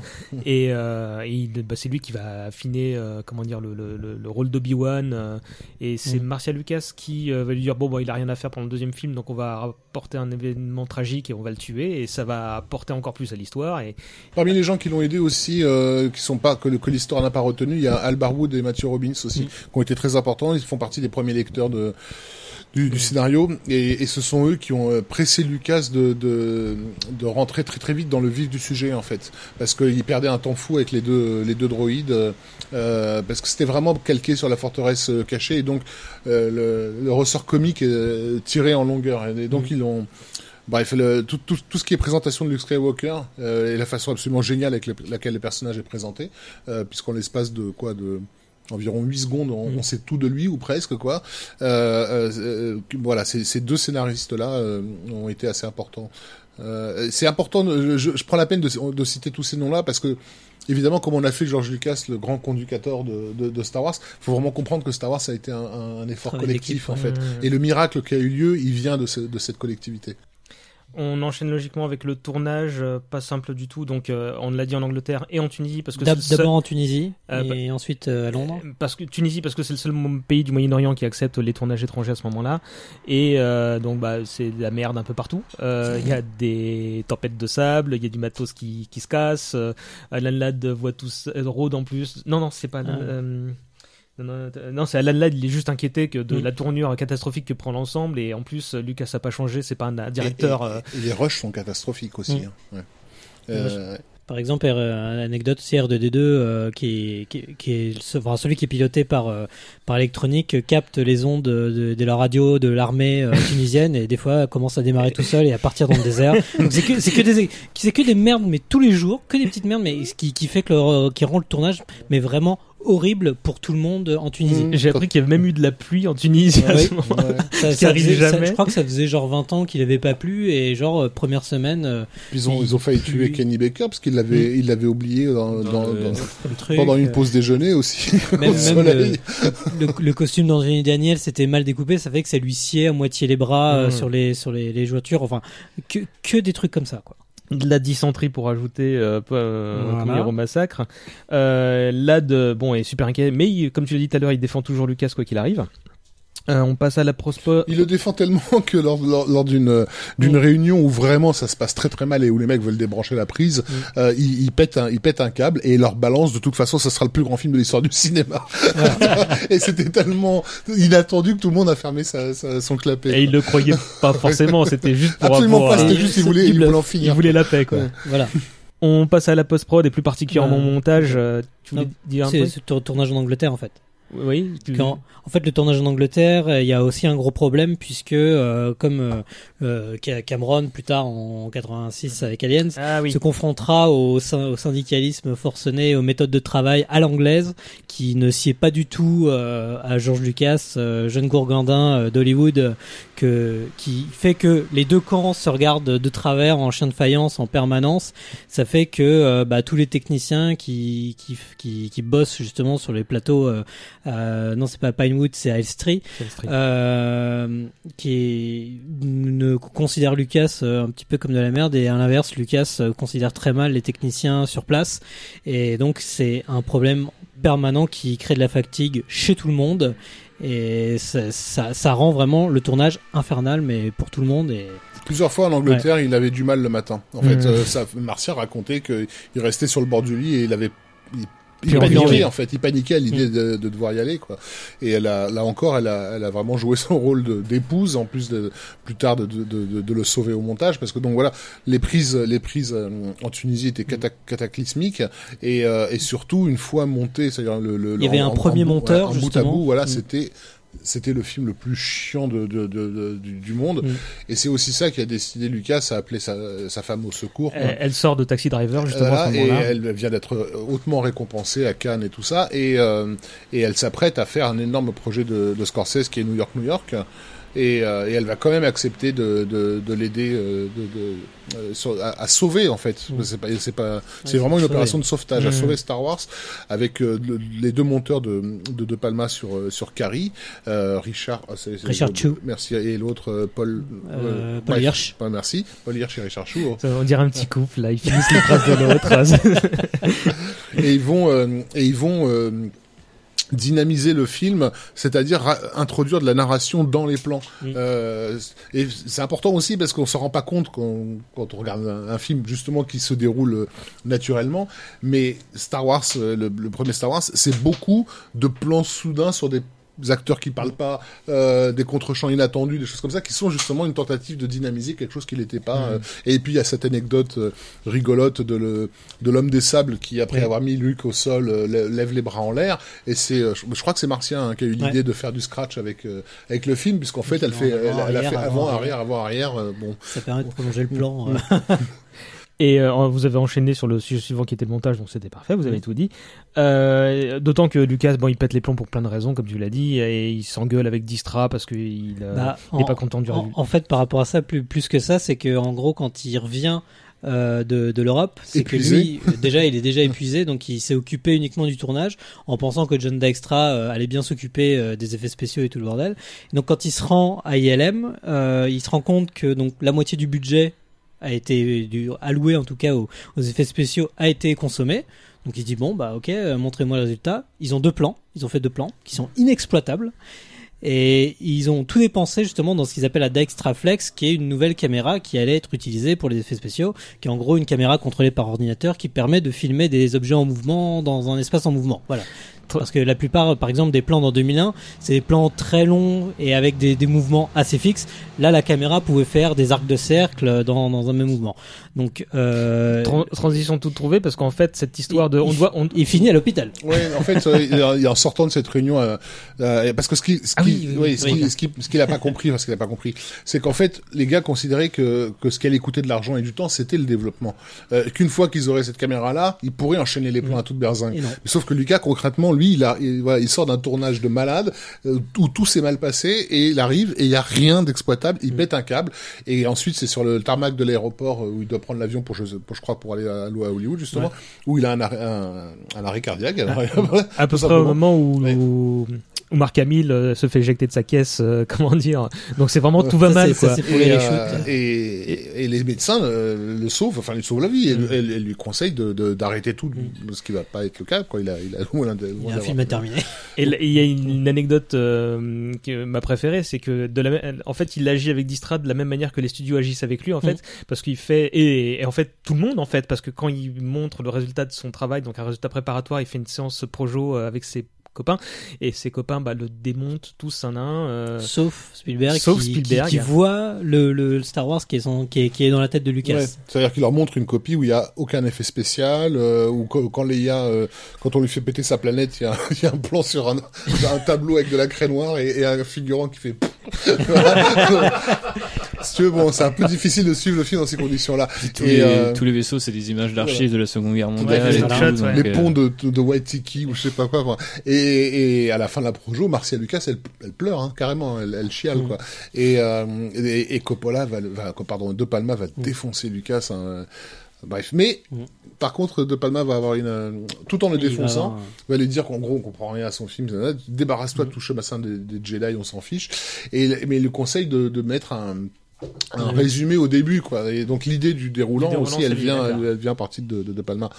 Euh, et il y a que comme tu le dis qu'il y a que Spielberg qui est qui a la banane quoi, parce que lui il a vu il a rempli les trous en fait. Il a il a vu le film que les autres n'ont pas vu en fait.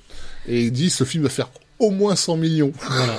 Dernier truc avant de, de, de vous parler de votre réaction euh, sur le film et de, l'impact que ça a eu. John Williams, dernier homme à, à faire à faire Star Wars euh, ce qui- ce qu'il est, euh, compositeur des Dents de la Mer, donc on imagine que c'est lui, c'est Spielberg qui lui a mis entre les mains. C'est à une époque où la musique orchestrale à Hollywood avait c'était disparu quasiment disparu en fait ouais. Comment ça se tous fait, les, tous les grands noms bah tout simplement le rock and roll hein, enfin les années 60 avait complètement enfin, je veux dire, dès l'instant où tu Hollywood se rend compte qu'il doit faire des films pour les jeunes tu, bah, tu mets leur musique du Euh, funk. voilà, c'est ça, donc du rock, du funk, et bah c'est on est à l'époque la Chifrine, euh, etc. Et l'idée de faire de la musique symphonique, c'est vraiment considéré comme ringard. Des gens euh, prestigieux comme Bernard Herrmann en sont réduits à travailler sur des petits films d'horreur, genre euh, Le monstre est vivant de Larry Cohen ou ce genre de, de trucs-là. Et euh, bah, pareil, hein, si De Palma a pu l'avoir sur Sisters, c'est parce que de, n'avait tout simplement plus, plus, plus de boulot, quoi. Euh, et, et donc le, le vieil Hollywood est en train de mourir. Mais en même temps, ils sont en train de découvrir, de redécouvrir la musique de films classiques. Et il y a notamment une collection euh, de disques euh, qui sont des réenregistrements de Charles Gerhardt qui va pas mal marcher, qui euh, pas mal se vendre, de- d'enregistrements donc de, de, de Korngold, Max Steiner et compagnie. Et ces enregistrements-là, en fait, les monteurs de Star Wars les écoutent. Et ils vont faire une, un theme track euh, c'est sur même, le c'est film. même Lucas qui leur donne avec euh, des, des Ouais. morceaux de Dvorak et tout ça. Ouais, Lucas, il, a, le- il leur donne les, les références classiques.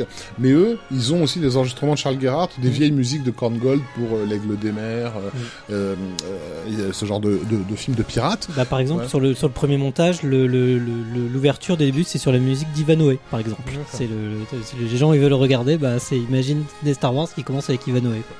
Et effectivement, euh, même si il est vaguement question de, de mettre du synthétiseur, ce genre de truc-là, ou même d'utiliser la musique classique, c'est- Williams qui va vraiment insister pour retourner à la tradition euh, hollywoodienne à la, euh, à la Korngold. Et il y aura tellement dans, cette, euh, dans cet hommage que les, les, les premières notes du thème de Star Wars sont tirées de...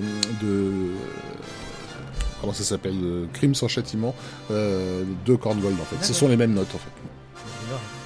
Euh, pop, pop, pop, pop, euh, la bande son euh, l'atteindra des records de vente, hein, ça on le sait. Euh, Et ça va sauver, enfin ça va sauver, ça- pardon, le moral de Lucas, parce qu'en fait, la première, à l'enregistrement, lorsqu'il va voir les images de son film sur la musique superposé, ouais. au- de, de Williams, il va se dire bon, Il y a peut-être un truc. il y a peut- peut- peut-être une chance pour que quelqu'un voit ce film. quoi. Initialement prévu pour la fin d'année 76, le film sort le 25 mai 77 et ce jour-là, Georges et Marcia, qui avaient oublié que c'était le grand jour, vont partir déjeuner et voient une foule euh, devant le Chinese Theater se demandant ce que ça peut être. Parce qu'en en fait, ce qu'il faut se dire, c'est qu'à ce moment-là, ils sont encore en travail de montage, justement, pour les, les versions internationales. Donc, eux, ils sont encore dans, dans, dans, dans le tuyau, quoi. Ils sont Je- même pas dans l'idée, ah, tiens, ça sort aujourd'hui. Je les imaginais épuisés, moi, c'est pour ça. Oui, euh. ils bossaient encore. Et la Fox a dû, a dû, a, a dû euh, faire des menaces pour que les exploitants prennent le, le film. En fait, ils en voulaient pas. Et comme le gros film de la Fox de cette année-là, c'était De l'autre côté de minuit, avec euh, euh, Marie-France Pizier, donc c'était le, le grand événement de 1977. Euh, On euh, se souvient tous. En fait, le, le, le deal, c'était ceux, ceux qui refusent de prendre euh, euh, Star Wars ne pourront pas avoir euh, euh, de l'autre côté de minuit. Donc, pour avoir le film de Marie France Pizier, il y a 33 exploitants qui vont être obligés de, de prendre Star Wars. Voilà. Et aussi, euh, ils ont profité euh, du- du- d'une opportunité, c'est que à la base, euh, cette date-là devait sortir euh, Sorcerer ou le combat de Dapper de William Friedkin, qui a pris énormément de retard au tournage. Euh, bon, c'est une autre sortie légendaire. Peut-être on va faire un épisode sur William Friedkin, on verra peut-être ça plus tard. Alors, euh, tu, Mais, tu euh, prendras un ticket, hein, parce que là, j'ai.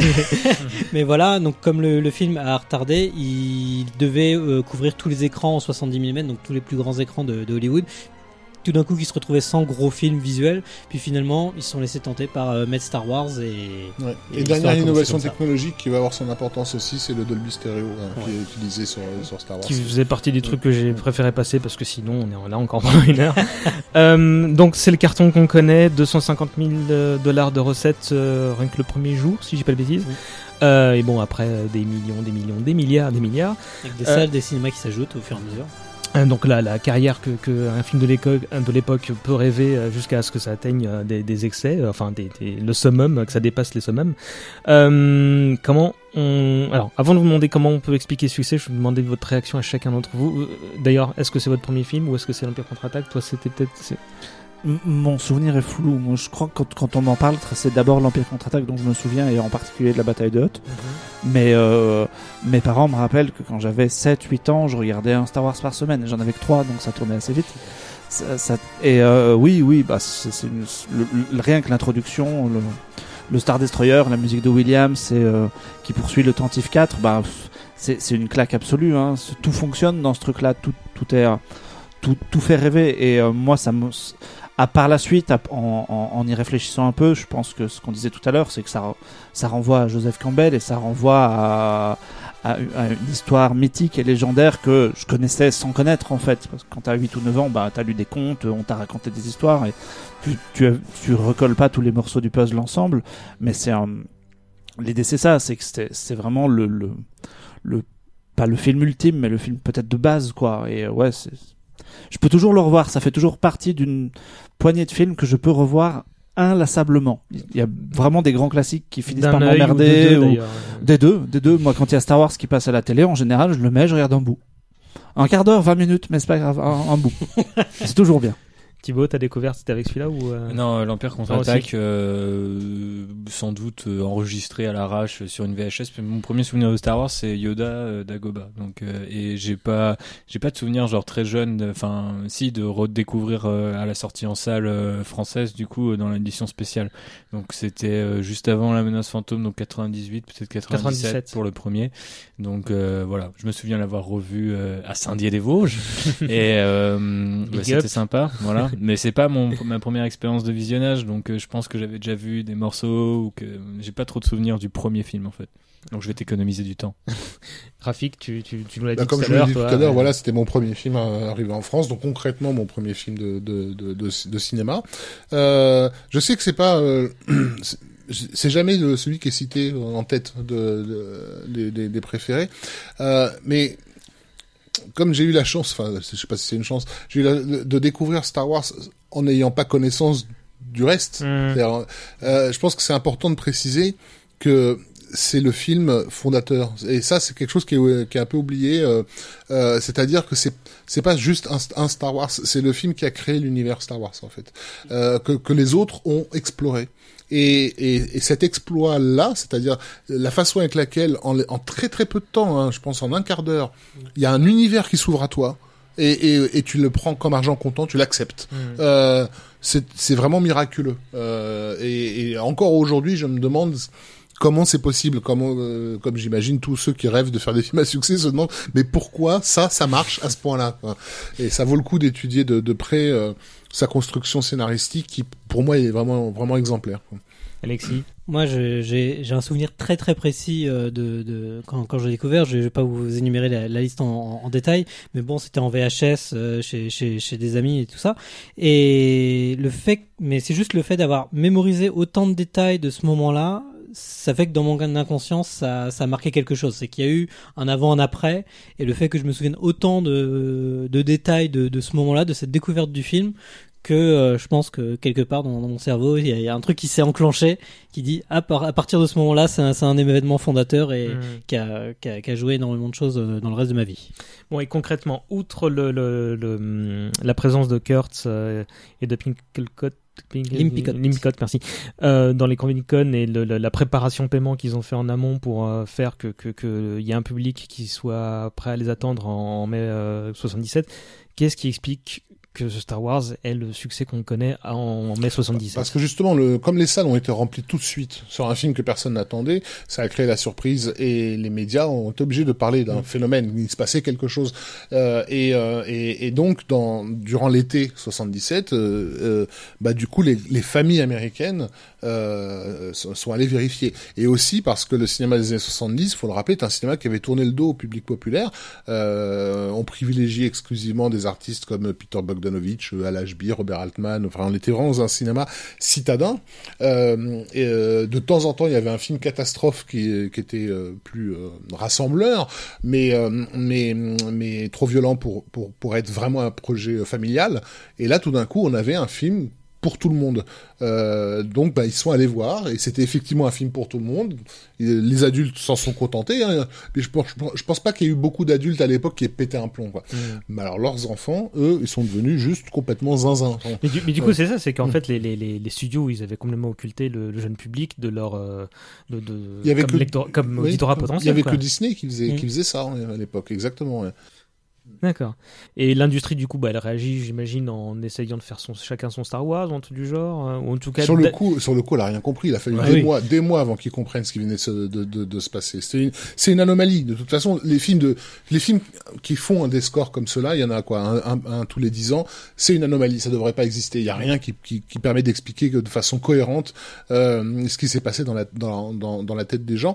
Euh, par contre, l'industrie, oui, le temps qu'elle réagisse, il faut bien deux, deux ans. Effectivement, ça va être l'enclenchement de je sais pas, évidemment, euh, le Flash Gordon de, de, de, de, de Dino De Laurentiis, il va s'empresser de, de le faire juste après.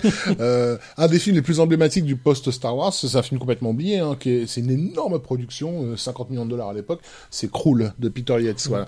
Mais euh, en gros, ils ont analysé Star Wars, ils se sont dit, ok, c'est... mais, d'une certaine façon, c'était intelligent parce qu'ils se sont dit c'est pas que de la SF. Mm. Ils ont ils ont compris qu'il y avait des histoires de chevaliers, de machin, de trucs, qu'il fallait mélanger en fait euh, l'heroic fantasy et la science-fiction. Et Krull était une tentative de, de faire justement de, de l'heroic fantasy avec des, des- avec des lasers et de la musique à la à la corn gold et tout le délire, mais tout pourri.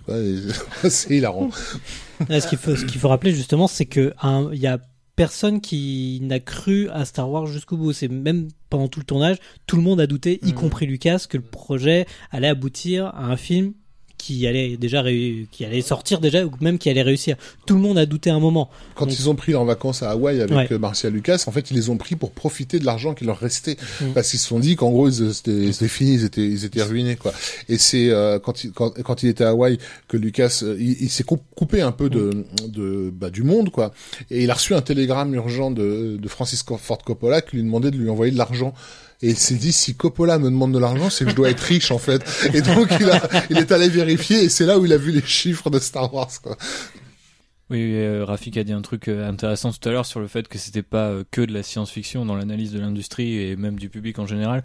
Il y a un- en ce moment il y a une série euh, de sur IMC euh, où James Cameron interroge des gens autour de la science-fiction et dans le premier épisode il, y a un dialogue avec Lucas et en fait Lucas il décrit Star Wars comme de la sociologie en fait. Donc que ça, au final l'explosion du film c'est peut-être aussi parce que même si à l'époque on parle pas de culture geek, etc., il y a, euh, c'est pour un certain public, sauf que bah, le public euh, s'agrandit de jour en jour et à chaque nouvelle salle qui ouvre avec Mm. Star Wars, euh, et ben les gens se disent bon bah si tout le monde va le voir, c'est que c'est, mais bon, on n'a pas vu ça beaucoup, enfin en tout cas moi de mon vivant, à part euh, Avatar, j'ai pas connu ce genre de truc où d'un coup les gens euh, TF1, euh, la radio, les, les, les, les journaux même locaux commencent à parler d'un truc de SF quoi. Mais c'est parce que généralement on dépasse le simple Pour la cadre. majorité du public, il y, a un- il y a un côté stupéfiant stupéfiant euh, dans le spectacle en Le fait. visuel. Mhm. Voilà, et une petite portion du public qui, elle, rentre dans la mythologie et, et n'en sort plus. Quoi. Non, parce qu'après, c'est un truc complètement nouveau. Mais après, qu'est-ce que le public américain y retrouve? Ils y retrouvent les cowboys, euh, les codes du western. euh, Euh, ils, ils retrouvent euh, bah, la musique, justement, qu'on a dit, du Hollywood classique. Donc, il y a plein d'éléments dans Star Wars qui permet au public de se rattacher à quelque chose, et d'autant plus au monomythe où on, cette histoire de Star Wars traverse également bah, énormément de récits que tout le monde connaît déjà. Donc, en fait, c'est pas juste un truc novateur qui sort de nulle part, c'est le fait que justement euh, Lucas ait brassé suffisamment intelligemment euh, toutes ces références dans un film, et en plus, si le film en lui-même fonctionne, alors bah, c'est parti pour le succès qu'on lui connaît. Et on va en terminer là pour euh, A New Hope. Euh, bon, ça, évidemment, ça s'est révélé plus long que prévu, mais je le savais en, en lançant ce podcast avec vous. C'était passionnant de bout en bout. On, juste pour dire que euh, au sortir de, de ce succès, Lucas se révèle très généreux avec ses collaborateurs. Il leur file des thunes, des, voitures, ouais, euh, ouais, ouais. et il a même un échange de points entre Spielberg et Milius pour dire voilà, on est les futurs rois de- de- du monde, donc. euh, En fait, il s'était échangé avec Spielberg avant des points sur Star Wars et sur Rencontre du troisième type, et c'est Spielberg qui a gagné le plus d'argent dans le, dans le deal. Quoi. On enchaîne avec bah, la, la suite de, de Star Wars, c'est le Holiday Special Yes. de 1978. Bon, ça suffit, on retourne sur le pas. Je sais, la famille t'attend. C'est un jour très important, je le sais. Très bien, on va faire pour le mieux. Je te donne tes coordonnées. C'est un saut très facile. Je peux t'affirmer que tu seras à l'heure, mon vieux, tu peux me croire. Ton seul espoir est de prendre de vitesse cette poubelle impériale. Vitesse lumière. Ne t'inquiète pas, on pourra célébrer l'anniversaire et presque à l'heure. Tiens-toi prêt, nous allons dire au revoir à nos amis d'en face. Bon, très rapidement, euh, j'ai juste une question très simple. Euh, Comment un truc pareil a-t-il pu exister? Qui sait Bah, c'est peut-être le, le, le premier. Enfin, techniquement, c'est le premier spin-off de la saga Star Wars. Donc, c'est peut-être aussi techniquement la, la première euh, tentative de- d'exploiter la licence euh, jusqu'au bout. En plus, ça arrive. euh, Bah, oui, du coup, c'est en 78, 18, ouais. donc juste à- juste un an après, quoi. Un an et demi, ouais. Et puis c'est, il y a quand même ce côté euh, expérimental euh, où il y a de l'animation, il y a du live action et tout. Ça a passé une fois à la télé, ça n'a jamais été rediffusé euh, depuis et pour cause. C'est trouvable sur internet si vous êtes curieux. C'est un bon document pour euh, donner, pour faire comprendre aux gens à quel point c'était pas compris, Mhm. euh, à quel point le phénomène Star Wars échappait complètement. Euh, quand tu quand tu vois ce qu'ils essaient d'en faire, c'est-à-dire maman Chewbacca en train de préparer un steak de banta, euh, bon, ils, ils se disaient c'est c'est l'exotisme des monstres quoi. Euh, On va faire un, un casse-noisette, voilà avec avec des le monsieur crapaud et madame lapin et, et ça va plaire aux, aux jeunes quoi. Et, mais- et là, c'est là que tu réalises que Star Wars, c'est pas les vaisseaux spatiaux, c'est pas les lasers, c'est il y a un truc en dessous qui, qui soutient tout ça. Tout ça, c'est la la, vitrine, la vitrine, ouais, qui, qui te mène au, au, au cœur du récit. quoi. Diffusion le 17 novembre 78, seulement donc un an et demi, euh, comme on disait, après la sortie de Star Wars, donc devant la stupéfaction des jeunes Américains. hein. Je l'ai vu sur TF1 en 79. euh, Bim. Et, euh, bah, OG. Comme quoi, j'ai vécu la sortie de l'épisode 1, tu vois, après, 20 ans avant. C'était un test en fait pour les spectateurs de l'époque. Ce qu'il faut rappeler, parce qu'on l'a un petit peu perdu aujourd'hui avec les- les- l'internet et puis les, les- les sorties en support euh, vidéo, c'est que le film était ressorti en 78, euh, en 79, Mhm. etc. Donc le Et film ressorti d'ailleurs, au c'est cinéma. c'est à la sortie 78 que le mot épisode 4 est apparu. Il n'était pas Mhm. sur les premières Voilà. copies. Euh, passons à l'épisode 5, euh, sorti en 80, l'Empire contre-attaque. Euh, la Fox ayant empêché empoché plus de la moitié des bénéfices faits sur la guerre des étoiles, ils étaient très contents d'envisager des suites. Tu m'étonnes. Mais cette fois, Lucas, euh, bah, il voulait euh, le- prendre encore plus de contrôle, comme on l'a dit, euh, sur, euh, sur, sur, euh, sur le projet. euh, et, Pour faire un film indépendant, on peut le dire. hein, c'est- C'est le plus c'est- gros c'est- film euh, indépendant de l'époque. Et donc, il est convenu que la Fox n'aura que les droits de distribution, euh, que tout, que Lucasfilm se, se prend tout le reste parce que Lucas voulait cette tour d'ivoire. Euh, alors, il voulait ni écrire ni réaliser le film, et du coup, euh, bah, il arrive un jeune scénariste euh, que que on connaît tous bien, Marc ou Thibault, Laurence Euh, Kasdan. Lawrence Kasdan, effectivement. Ouais, avant, il y a, y a, Il y a euh, Leigh Ba- euh, Libre Ah oui, c'est vrai, oui. qui est fait du coup qui est une scénariste qui fait une première mouture du scénario dont on a retrouvé des éléments un petit peu partout par la suite, surtout dans l'univers étendu et jusqu'à Rogue One euh, en 2016 avec le fameux château de Vador qui était l'une des idées de ce scénar-là. C'est surtout une grande dame de la de la de la SF. Elle a écrit Mm. des bouquins de SF et puis surtout elle a été la, la scénariste de de, de War Dogs euh, sur euh, le Grand Sommeil, je crois une partie de Rio Bravo. Et euh, C'était la femme de et elle a- Edmond Hamilton? Ouais, elle a, elle a un, comment dire, un style hollywoodien des années 40 et moi je pense que même si c'est pas évident quand tu lis son script l'origine de de la romance euh, Han Solo euh, Leia elle elle est quand même calquée sur euh, enfin Laurence Kasdan c'est c'est calqué sur les scripts de Lee Brackett en fait euh, de de ces films noirs des années 40 quoi. Et, et du coup- du coup, c'est ça qu'on doit à, à Brackett. Et qu'est-ce qu'on doit à Kazdan sur... euh, beaucoup Ouais, je sais pas. Bah pour moi c'est surtout le, euh, les dialogues en fait. Parce que même si, euh, comme disait Harrison Ford, euh, you can type this shit, but you can say this shit, euh, Lawrence Kasdan, il apporte une fluidité que moi personnellement je retrouve dans tous les films euh, sur lesquels il a généralement travaillé, notamment le personnage d'Han Solo euh, avait déjà quelques belles punchlines dans, dans Un Nouvel Espoir, mais je trouve ça fait la div dans les dialogues, la façon dont c'est, dont c'est, dont tout ça se- s'entremêle dès, dès les premières séquences. Le, le couloir de, de la base Echo sur Hot, pour moi c'est, c'est un bijou en termes de la façon dont les personnages s'arrêtent, déjà dont le blocking est fait, etc. Mais dont je pense que l'apport de Kasdan, justement, c'est dans ce côté verbe, verbeux un peu de Star Wars qui manquait à un nouvel espoir où des fois les mecs name drop des trucs, mais ça s'arrête un peu à ça, quoi. C'est du, tu comprends pas tout, alors que là, Mhm. t'as un- une espèce de vérité dans ce que, dans la façon dont se comportent les personnages, puis une espèce de jouissance aussi là dans les interactions, quoi. Et une, une dynamique, une rythmique, euh, Exactement. encore une Très fois, euh, héritée du cinéma classique des années euh, des années 40-50. Enfin, quand tu, tu peux te retaper les scènes sur Hot, euh, la façon avec laquelle euh, Han Solo essaie de réparer son vaisseau, ce genre de trucs-là, et, et retrouver des bribes de, de films de Raoul Walsh, euh, littéralement des, enfin, Mm. euh, ou voir Cary Grant dans euh, Seuls les anges ont des ailes en train de réparer son avion. Tu vois, il y avait aussi, euh, bon, il a amené cette cinéphilie euh, Mm. euh, euh, et ce comment dire ce il a ressuscité Hollywood en fait d'une certaine façon dans euh, Rien que ça. voilà. Ben, un certain esprit Ouais. hollywoodien en Mm. tout cas. Euh, ça, c'est pour le scénario et pour la réalisation. Bah, on l'a cité tout à l'heure, c'est Erwin Kirchner. Tu veux nous en dire deux mots?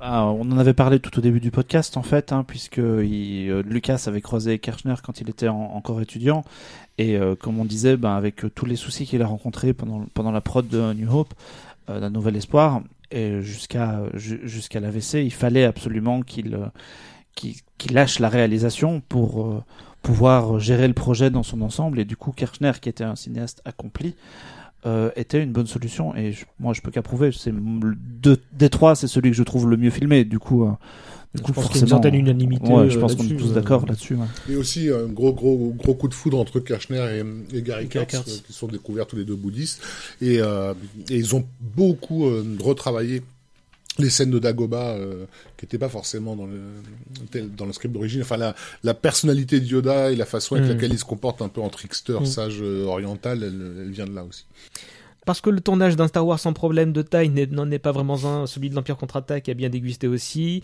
Un incendie, une tempête de neige pendant le tournage en Norvège alors qu'ils avaient fait exprès de choisir le mois de mars pour être tranquille.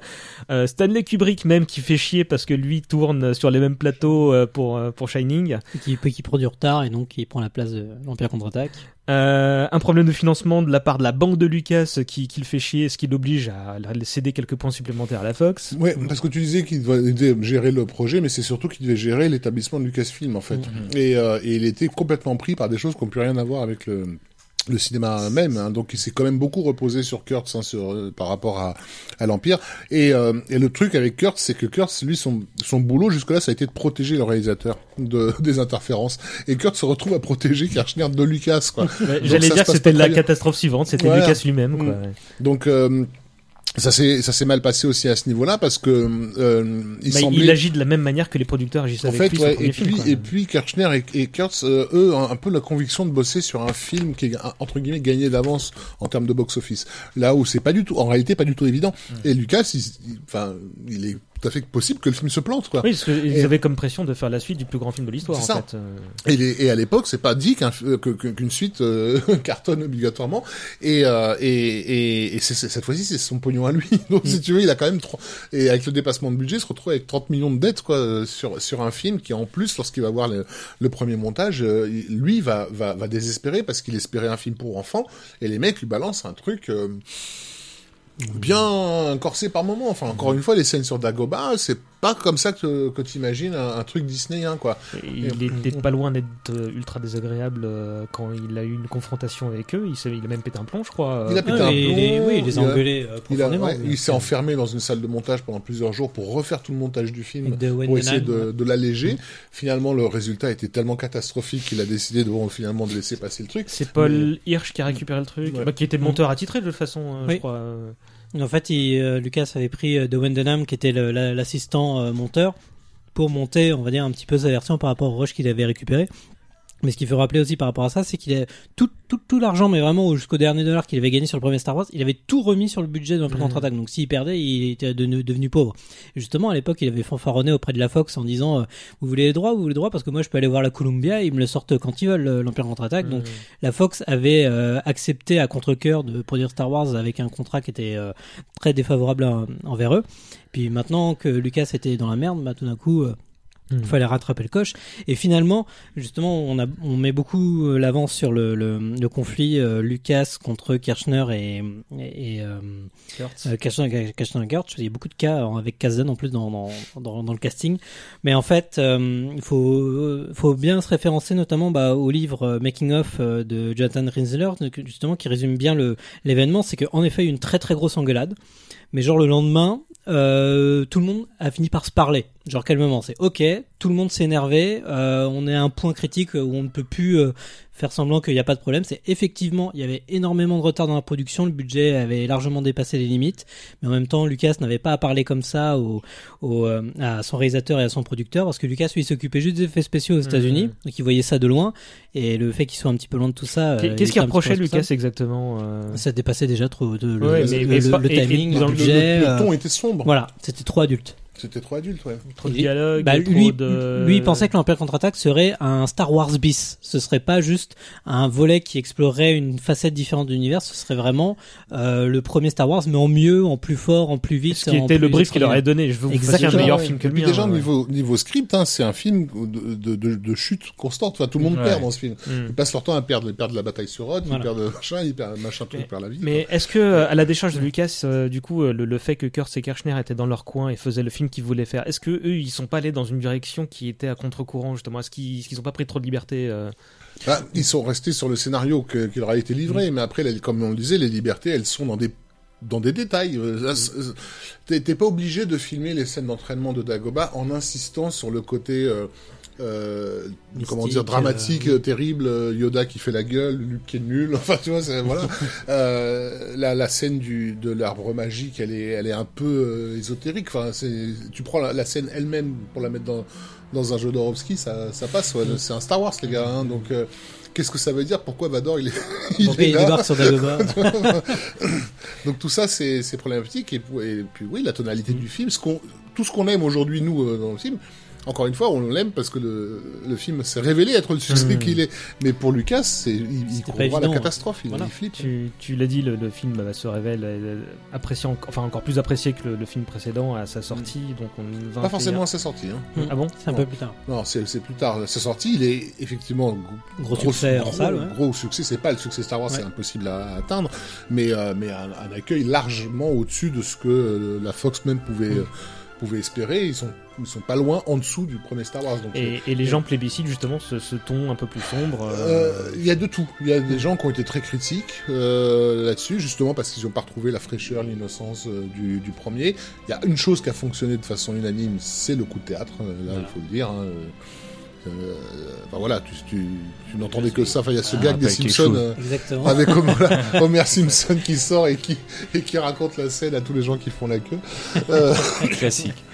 Le- euh, le- y a une transition, euh, enfin il se passe un événement marquant en- avant le lancement de la Mhm. production du Retour du Jedi, bah, c'est le départ de Gary Kurtz, Mhm. avec tout ce qu'il a fait pour euh, Star Wars, mais pour Lucas même avant, on, on a presque envie de, dire que c'est injuste en fait, que cette, cette manière de, de s'effacer euh, qu'il a eu Marc, Thibaut. Bah, il s'engueule euh, sur ce qui. Bah, du coup, bah, par rapport à ce qu'on disait sur le fait que Lucas reçoit assez mal le fait que euh, l'Empire contre-attaque soit pas conforme un petit peu à- aux bases que Star Wars a posées. Et ses idées derrière, c'est de dire bah, il y aura une deuxième étoile noire euh, et euh, on va finalement se calquer sur le premier et euh, plus ou moins oublier, hein, ce qui est un peu aujourd'hui notre crainte en 2018 sur Star Wars 9 par exemple, genre qu'est-ce qui va se passer, est-ce qu'ils vont revenir à- à- au, au postulat de départ et donc du coup bah, euh, notre ami euh, Kurt il dit bah non mais mec une deuxième étoile noire les gens sont pas cons non plus, euh, on en est à 3 donc euh, ils sont a priori un petit peu cons mais en tout cas bah voilà ils se battent là-dessus et puis il y a toutes les affaires personnelles aussi de Lucas qui vont intervenir dans C'est un garde-fou en fait, Ouais. Kurtz.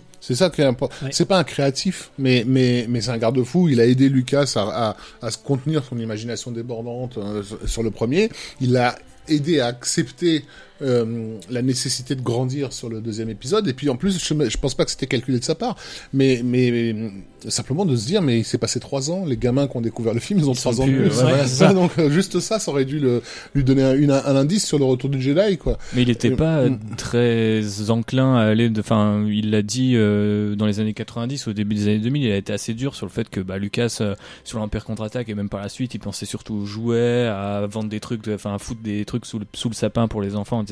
Il a eu des mots assez durs euh, envers lui, quoi.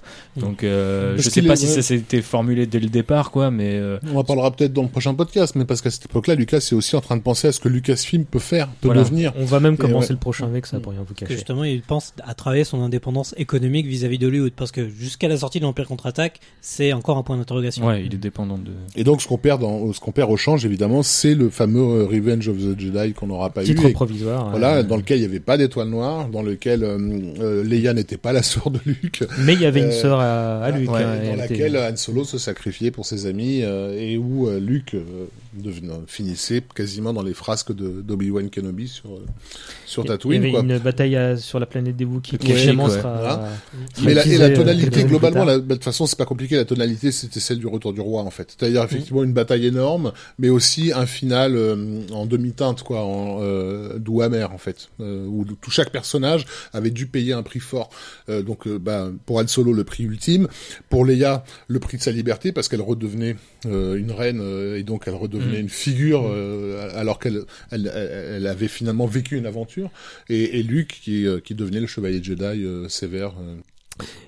Et euh, niveau, alors on n'a pas dit, mais c'est Lawrence Kasdan qui, Kasdan qui repile au scénario parce que lui reste bon petit soldat au vu, enfin, au- même De- si des fois il s'engueule de- sur euh, certains points, notamment que Han Solo doit mourir, mais bon après il fait bon bah ok t'es t'es le producteur, euh, j'accepte. Et puis Et- le, le coup de, le coup de Leia euh, en sœur, hein. parce qu'ils avaient évoqué l'idée d'une sœur euh, à Luke qui devait apparaître dans l'épisode 7, 8, 9. Ouais. Euh, et finalement, Lucas a décidé de ramener tout ça à Leia, et puis là, t'es là, tu fais, oulala, attends, je suis bon, là, les mecs, ils se sont roulés un palo dans l'épisode avant, là, tu- ça va être un peu compliqué, ton histoire. Euh, elle nous notait que Lucas propose d'abord à Steven Spielberg, c'est pas une légende ça, il, propo- il lui propose Ouais. euh, le film euh, Il ne peut pas. Euh, qui, parce qu'il veut, il veut se reposer et faire. Non euh, du, du tout, c'est en fait il y a un conflit, un conflit avec la, la, la, la guilde des réalisateurs Ah euh, à partir de l'Empire contre-attaque, parce qu'en fait sur le premier Star Attends, je te relancerai là-dessus parce que j'ai une petite euh, séquence procès Ah, dans le prochain Voilà. numéro. Euh, Mais du en, coup, en euh, fait, celui, celui qui à qui était adressé le, le retour de Jedi et qui avait dit oui au départ, et puis finalement c'est la même personne qui a dit non, c'est David Lynch. Oui, alors ça, celle-ci, c'est pas une légende urbaine Non, c'est pas pas une- légende urbaine. pas une mais légende David urbaine. Lynch. Il y en a un troisième qui a été approché aussi, qui est- je crois que c'est Spielberg qui avait amené ce nom-là, un, un réalisateur hollandais qui s'appelait Paul Verhoeven. Mm. Euh, lui- parce que Spielberg avait vu Soldier of Orange, qui est un Mm. film euh, de, de guerre et d'aventure assez euh, extraordinaire. Et euh, le problème, c'est que Lucas n'a pas vu euh, Soldier of Orange, il a vu le film suivant, euh, Spetters, Mm. euh, sur les sur les gangs et les jeunes. Bon, bref, avec, avec euh, notamment des scènes de fellation homosexuelle euh, explicites. Et, et donc, comme le disait Verhoeven dans une interview, il a dû s'imaginer que j'allais filmer des Ewoks en train de s'enculer dans la forêt. Parce que pareil aussi, je crois qu'il avait proposé aussi à David Cronenberg, et puis Cronenberg il a demandé, il y a moyen de retoucher au scénario? Lucas il a dit non, bon bah, bah, bonne journée, au revoir. Et en gros, ouais, il avait proposé à Lynch au départ, en gros il est resté deux personnes sur la liste, c'était Richard Marquand et, et David Lynch. Il avait opté pour Lynch pour le côté un petit peu... euh, bah, pour le cinéma qu'on connaît et en fait qui partage énormément de choses avec Lucas euh, à la base. Euh, Lynch au début avait dit oui et puis en fait trois jours après le, le ra- rappel Lucas il dit finalement non D'accord. et on suppose fortement qu'il était déjà en contact avec euh, Dino De Laurentiis sur euh, Dune, où forcément il trouvait beaucoup plus d'affinité avec le monde de Hmm, Frank Herbert ouais. et auquel il aurait plus de liberté euh, artistique. Et c'est finalement, tu l'as dit, tu l'as cité, euh, Richard Marquand, euh, qui, qui est plutôt bonne pote, qui a envie de faire ce Ouais. film. Après, il a peut-être pas ni le talent, ni le, le, le mysticisme, j'aimerais dire, qu'il faut pour, euh, pour se l'approprier. Et puis il a Euh, un rapport euh, au film qui est encore une fois celui que les adultes avaient su- à la sortie du premier Star Wars. D'ailleurs, un truc finalement, c'est un, c'est un film pop, familial voilà. rigolo. Et, euh, et son, son premier réflexe, c'est de dire, me- ma, ma mère, euh, quand elle a vu l'Empire contre-attaque, elle n'avait pas compris qui étaient les gentils, qui étaient les méchants. Donc en gros, mon boulot, ça va être de remettre un peu les, les choses trucs en place, les ouais. choses en place, quoi. Et, euh, ceci dit, bon, faut pas non plus jeter la pierre, mais euh, parce que Lucas est quand même pas mal intervenu, même euh, assez dis- enfin, discrètement. Il, il prenait généralement la troisième ou, quatri- ou quatrième Mm. caméra sur le plateau, mais il la prenait quand même. Ouais, voilà. Il, il se savait surveiller, si tu veux. Mhm. Euh, production qui se tient en Angleterre toujours, mais qui reste, mais qui pour le coup restera aux États-Unis. Tatooine est délocalisé euh, dans le Nevada. Sous un faux titre. Blue Et, Harvest. ouais, Blue Harvest, c'est Harvest, pr- c'est la première fois que ça arrive qu'il y a un titre fantôme comme ça. Oui, non Parce que si Euh, t'es rendu compte sur, sur l'Empire contre-attaque qu'en fait euh, tout, le- tout le monde leur, leur surfacturait les trucs. euh, donc, ce- ce- non, c'est ça. Hein. Ah, c'était Donc, pas ouais, pour garder c'était- le mystère auprès de. Il y a, il y a- il y a- Euh, il y a de ça aussi un Il y petit a un peu peu, de mystère, mais... mais aussi tout simplement par- parce que euh, s'était aperçu qu'il y avait, on les arnaquait, quoi. Parce Mm. que Star Wars, quoi, tout le monde s'imagine que ce qui est le cas, ils ont beaucoup d'argent. Ouais. Mais si tu peux avoir la caméra, euh, bon, en- donc en faisant croire que tu faisais un petit film d'horreur, bah t'avais les tarifs de petits films d'horreur. D'accord. voilà. Euh, sorti le 25 mai 83, le retour du Jedi suit le chemin, tra- le- suit le chemin tracé par l'épisode précédent. Le public familial apprécie, mais là c'est un peu le truc inversé qui se passe. C'est-à-dire que les, les gens Les- qui avaient ouais. grandi juste là se disent ah c'est il se Bah, passe un voilà, le- pour, pour le grand public, c'est super. Ils sont tout, tout le monde est content, euh, grand, grand et bel accueil. Les médias ont enfin l'impression d'avoir euh, rattrapé le temps perdu et, et en font beaucoup plus euh, dans mon souvenir que, que ce qui avait été. Parce que même sur l'Empire contre-attaque, il y avait rien. Quoi. Enfin, Mhm. tu regardais la télé, il y avait un extrait par-ci par-là. euh, Bon, sur Autre Jedi, on a eu droit, euh, je sais pas, moi, on a eu droit au making of d'une heure et demie, enfin Ouais. des trucs comme ça. Tu vois, il y avait quand même du, du battage médiatique. Mais c'est, mais par contre, c'est le cœur de cible, effectivement, les, les geeks qui, euh, qui euh, pour certains ont 14, 15, 16, 17 ans, euh, et à qui on impose les Ewoks. Et là, la pilule passe pas super, super bien, et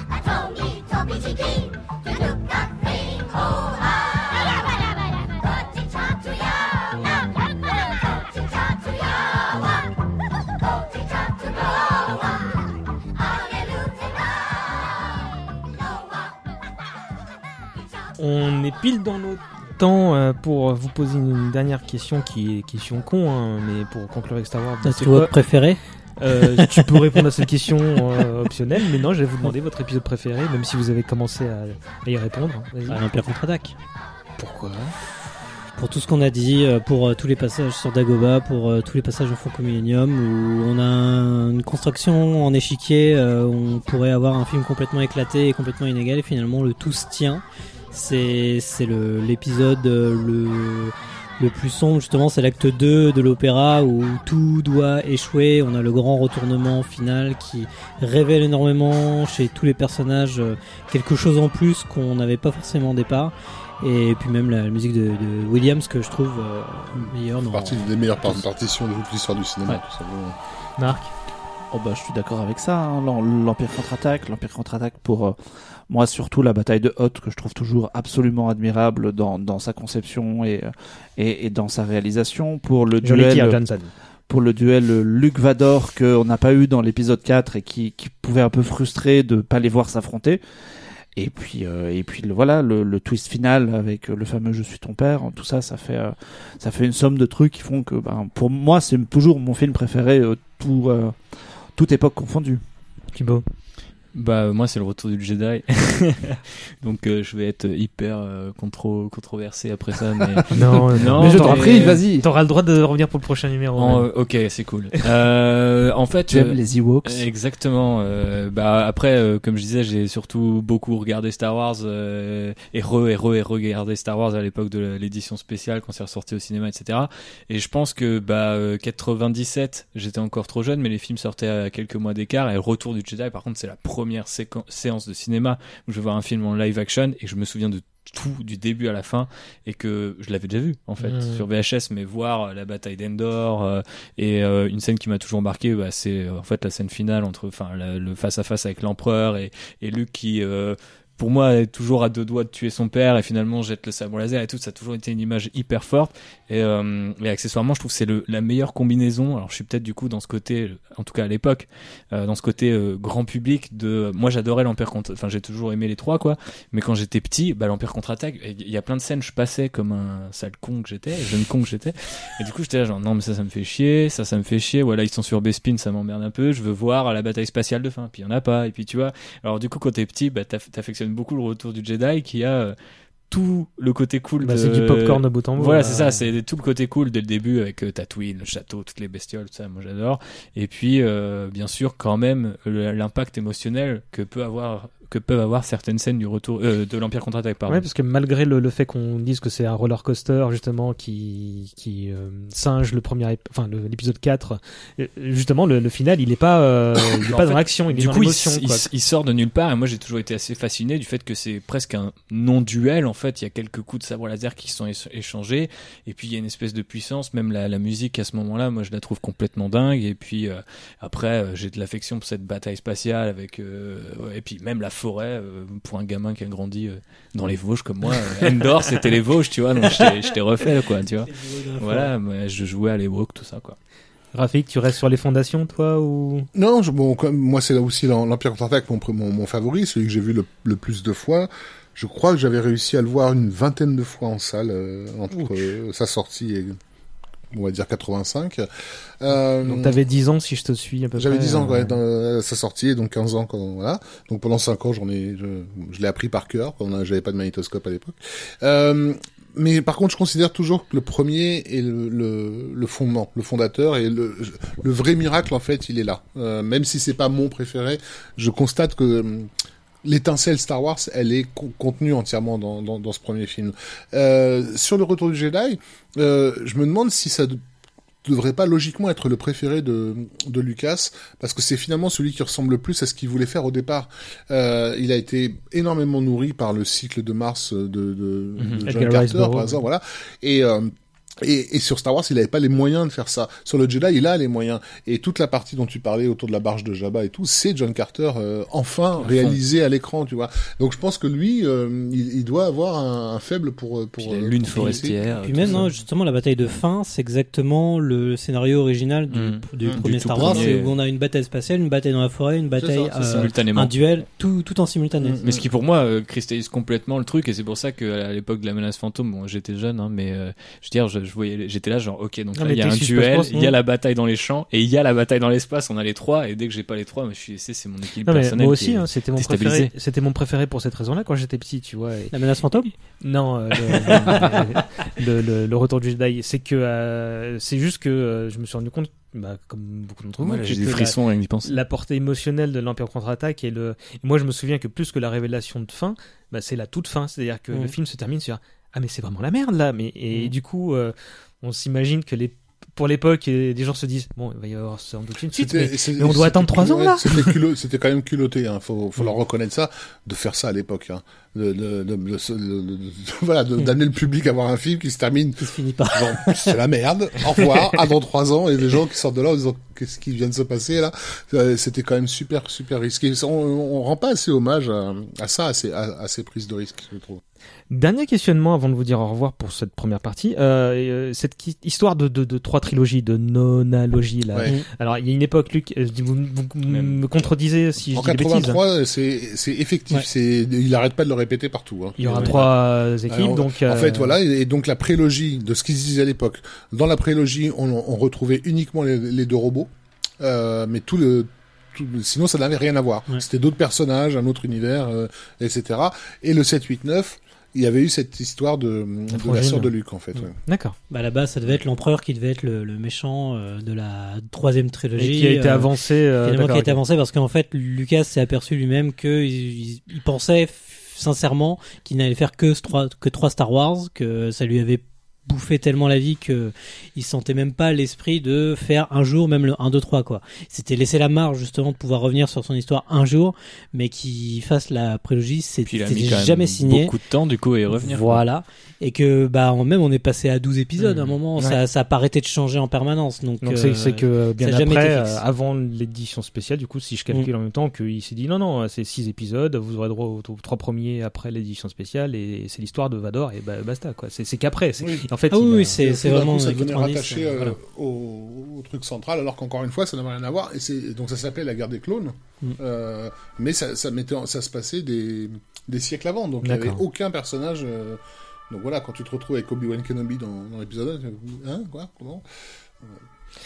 Ok, et ben, alors je sais pas pour vous, mais j'ai trouvé le premier volet de cette duologie de podcast euh, plutôt cool. On va essayer de pas en faire une trilogie. Euh, 12 épisodes. Euh, si vous êtes partant pour renouveler l'expérience, en les cas, vous êtes les bienvenus. hein. Euh, moi, j'ai passé un super moment. On va Ouais. se trouver une date hein, dans les prochains temps, parce que là, on enregistre juste avant le festival d'Annecy. Il y a quelqu'un autour de la table qui a la chance d'y aller.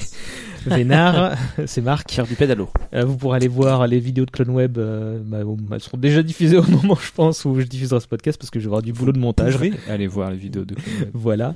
Euh, je vous remercie énormément. euh, et donc j'ai hâte de vous retrouver. Je peux vous dire qu'on reparlera forcément de Star Wars euh, euh, dans le prochain numéro, d'Indiana Jones. On va aussi s'intéresser à la carrière de producteur de Lucas euh, et de businessman, euh, à sa carrière d'exterminateur de ses propres œuvres aussi. On a des choses à dire. quoi.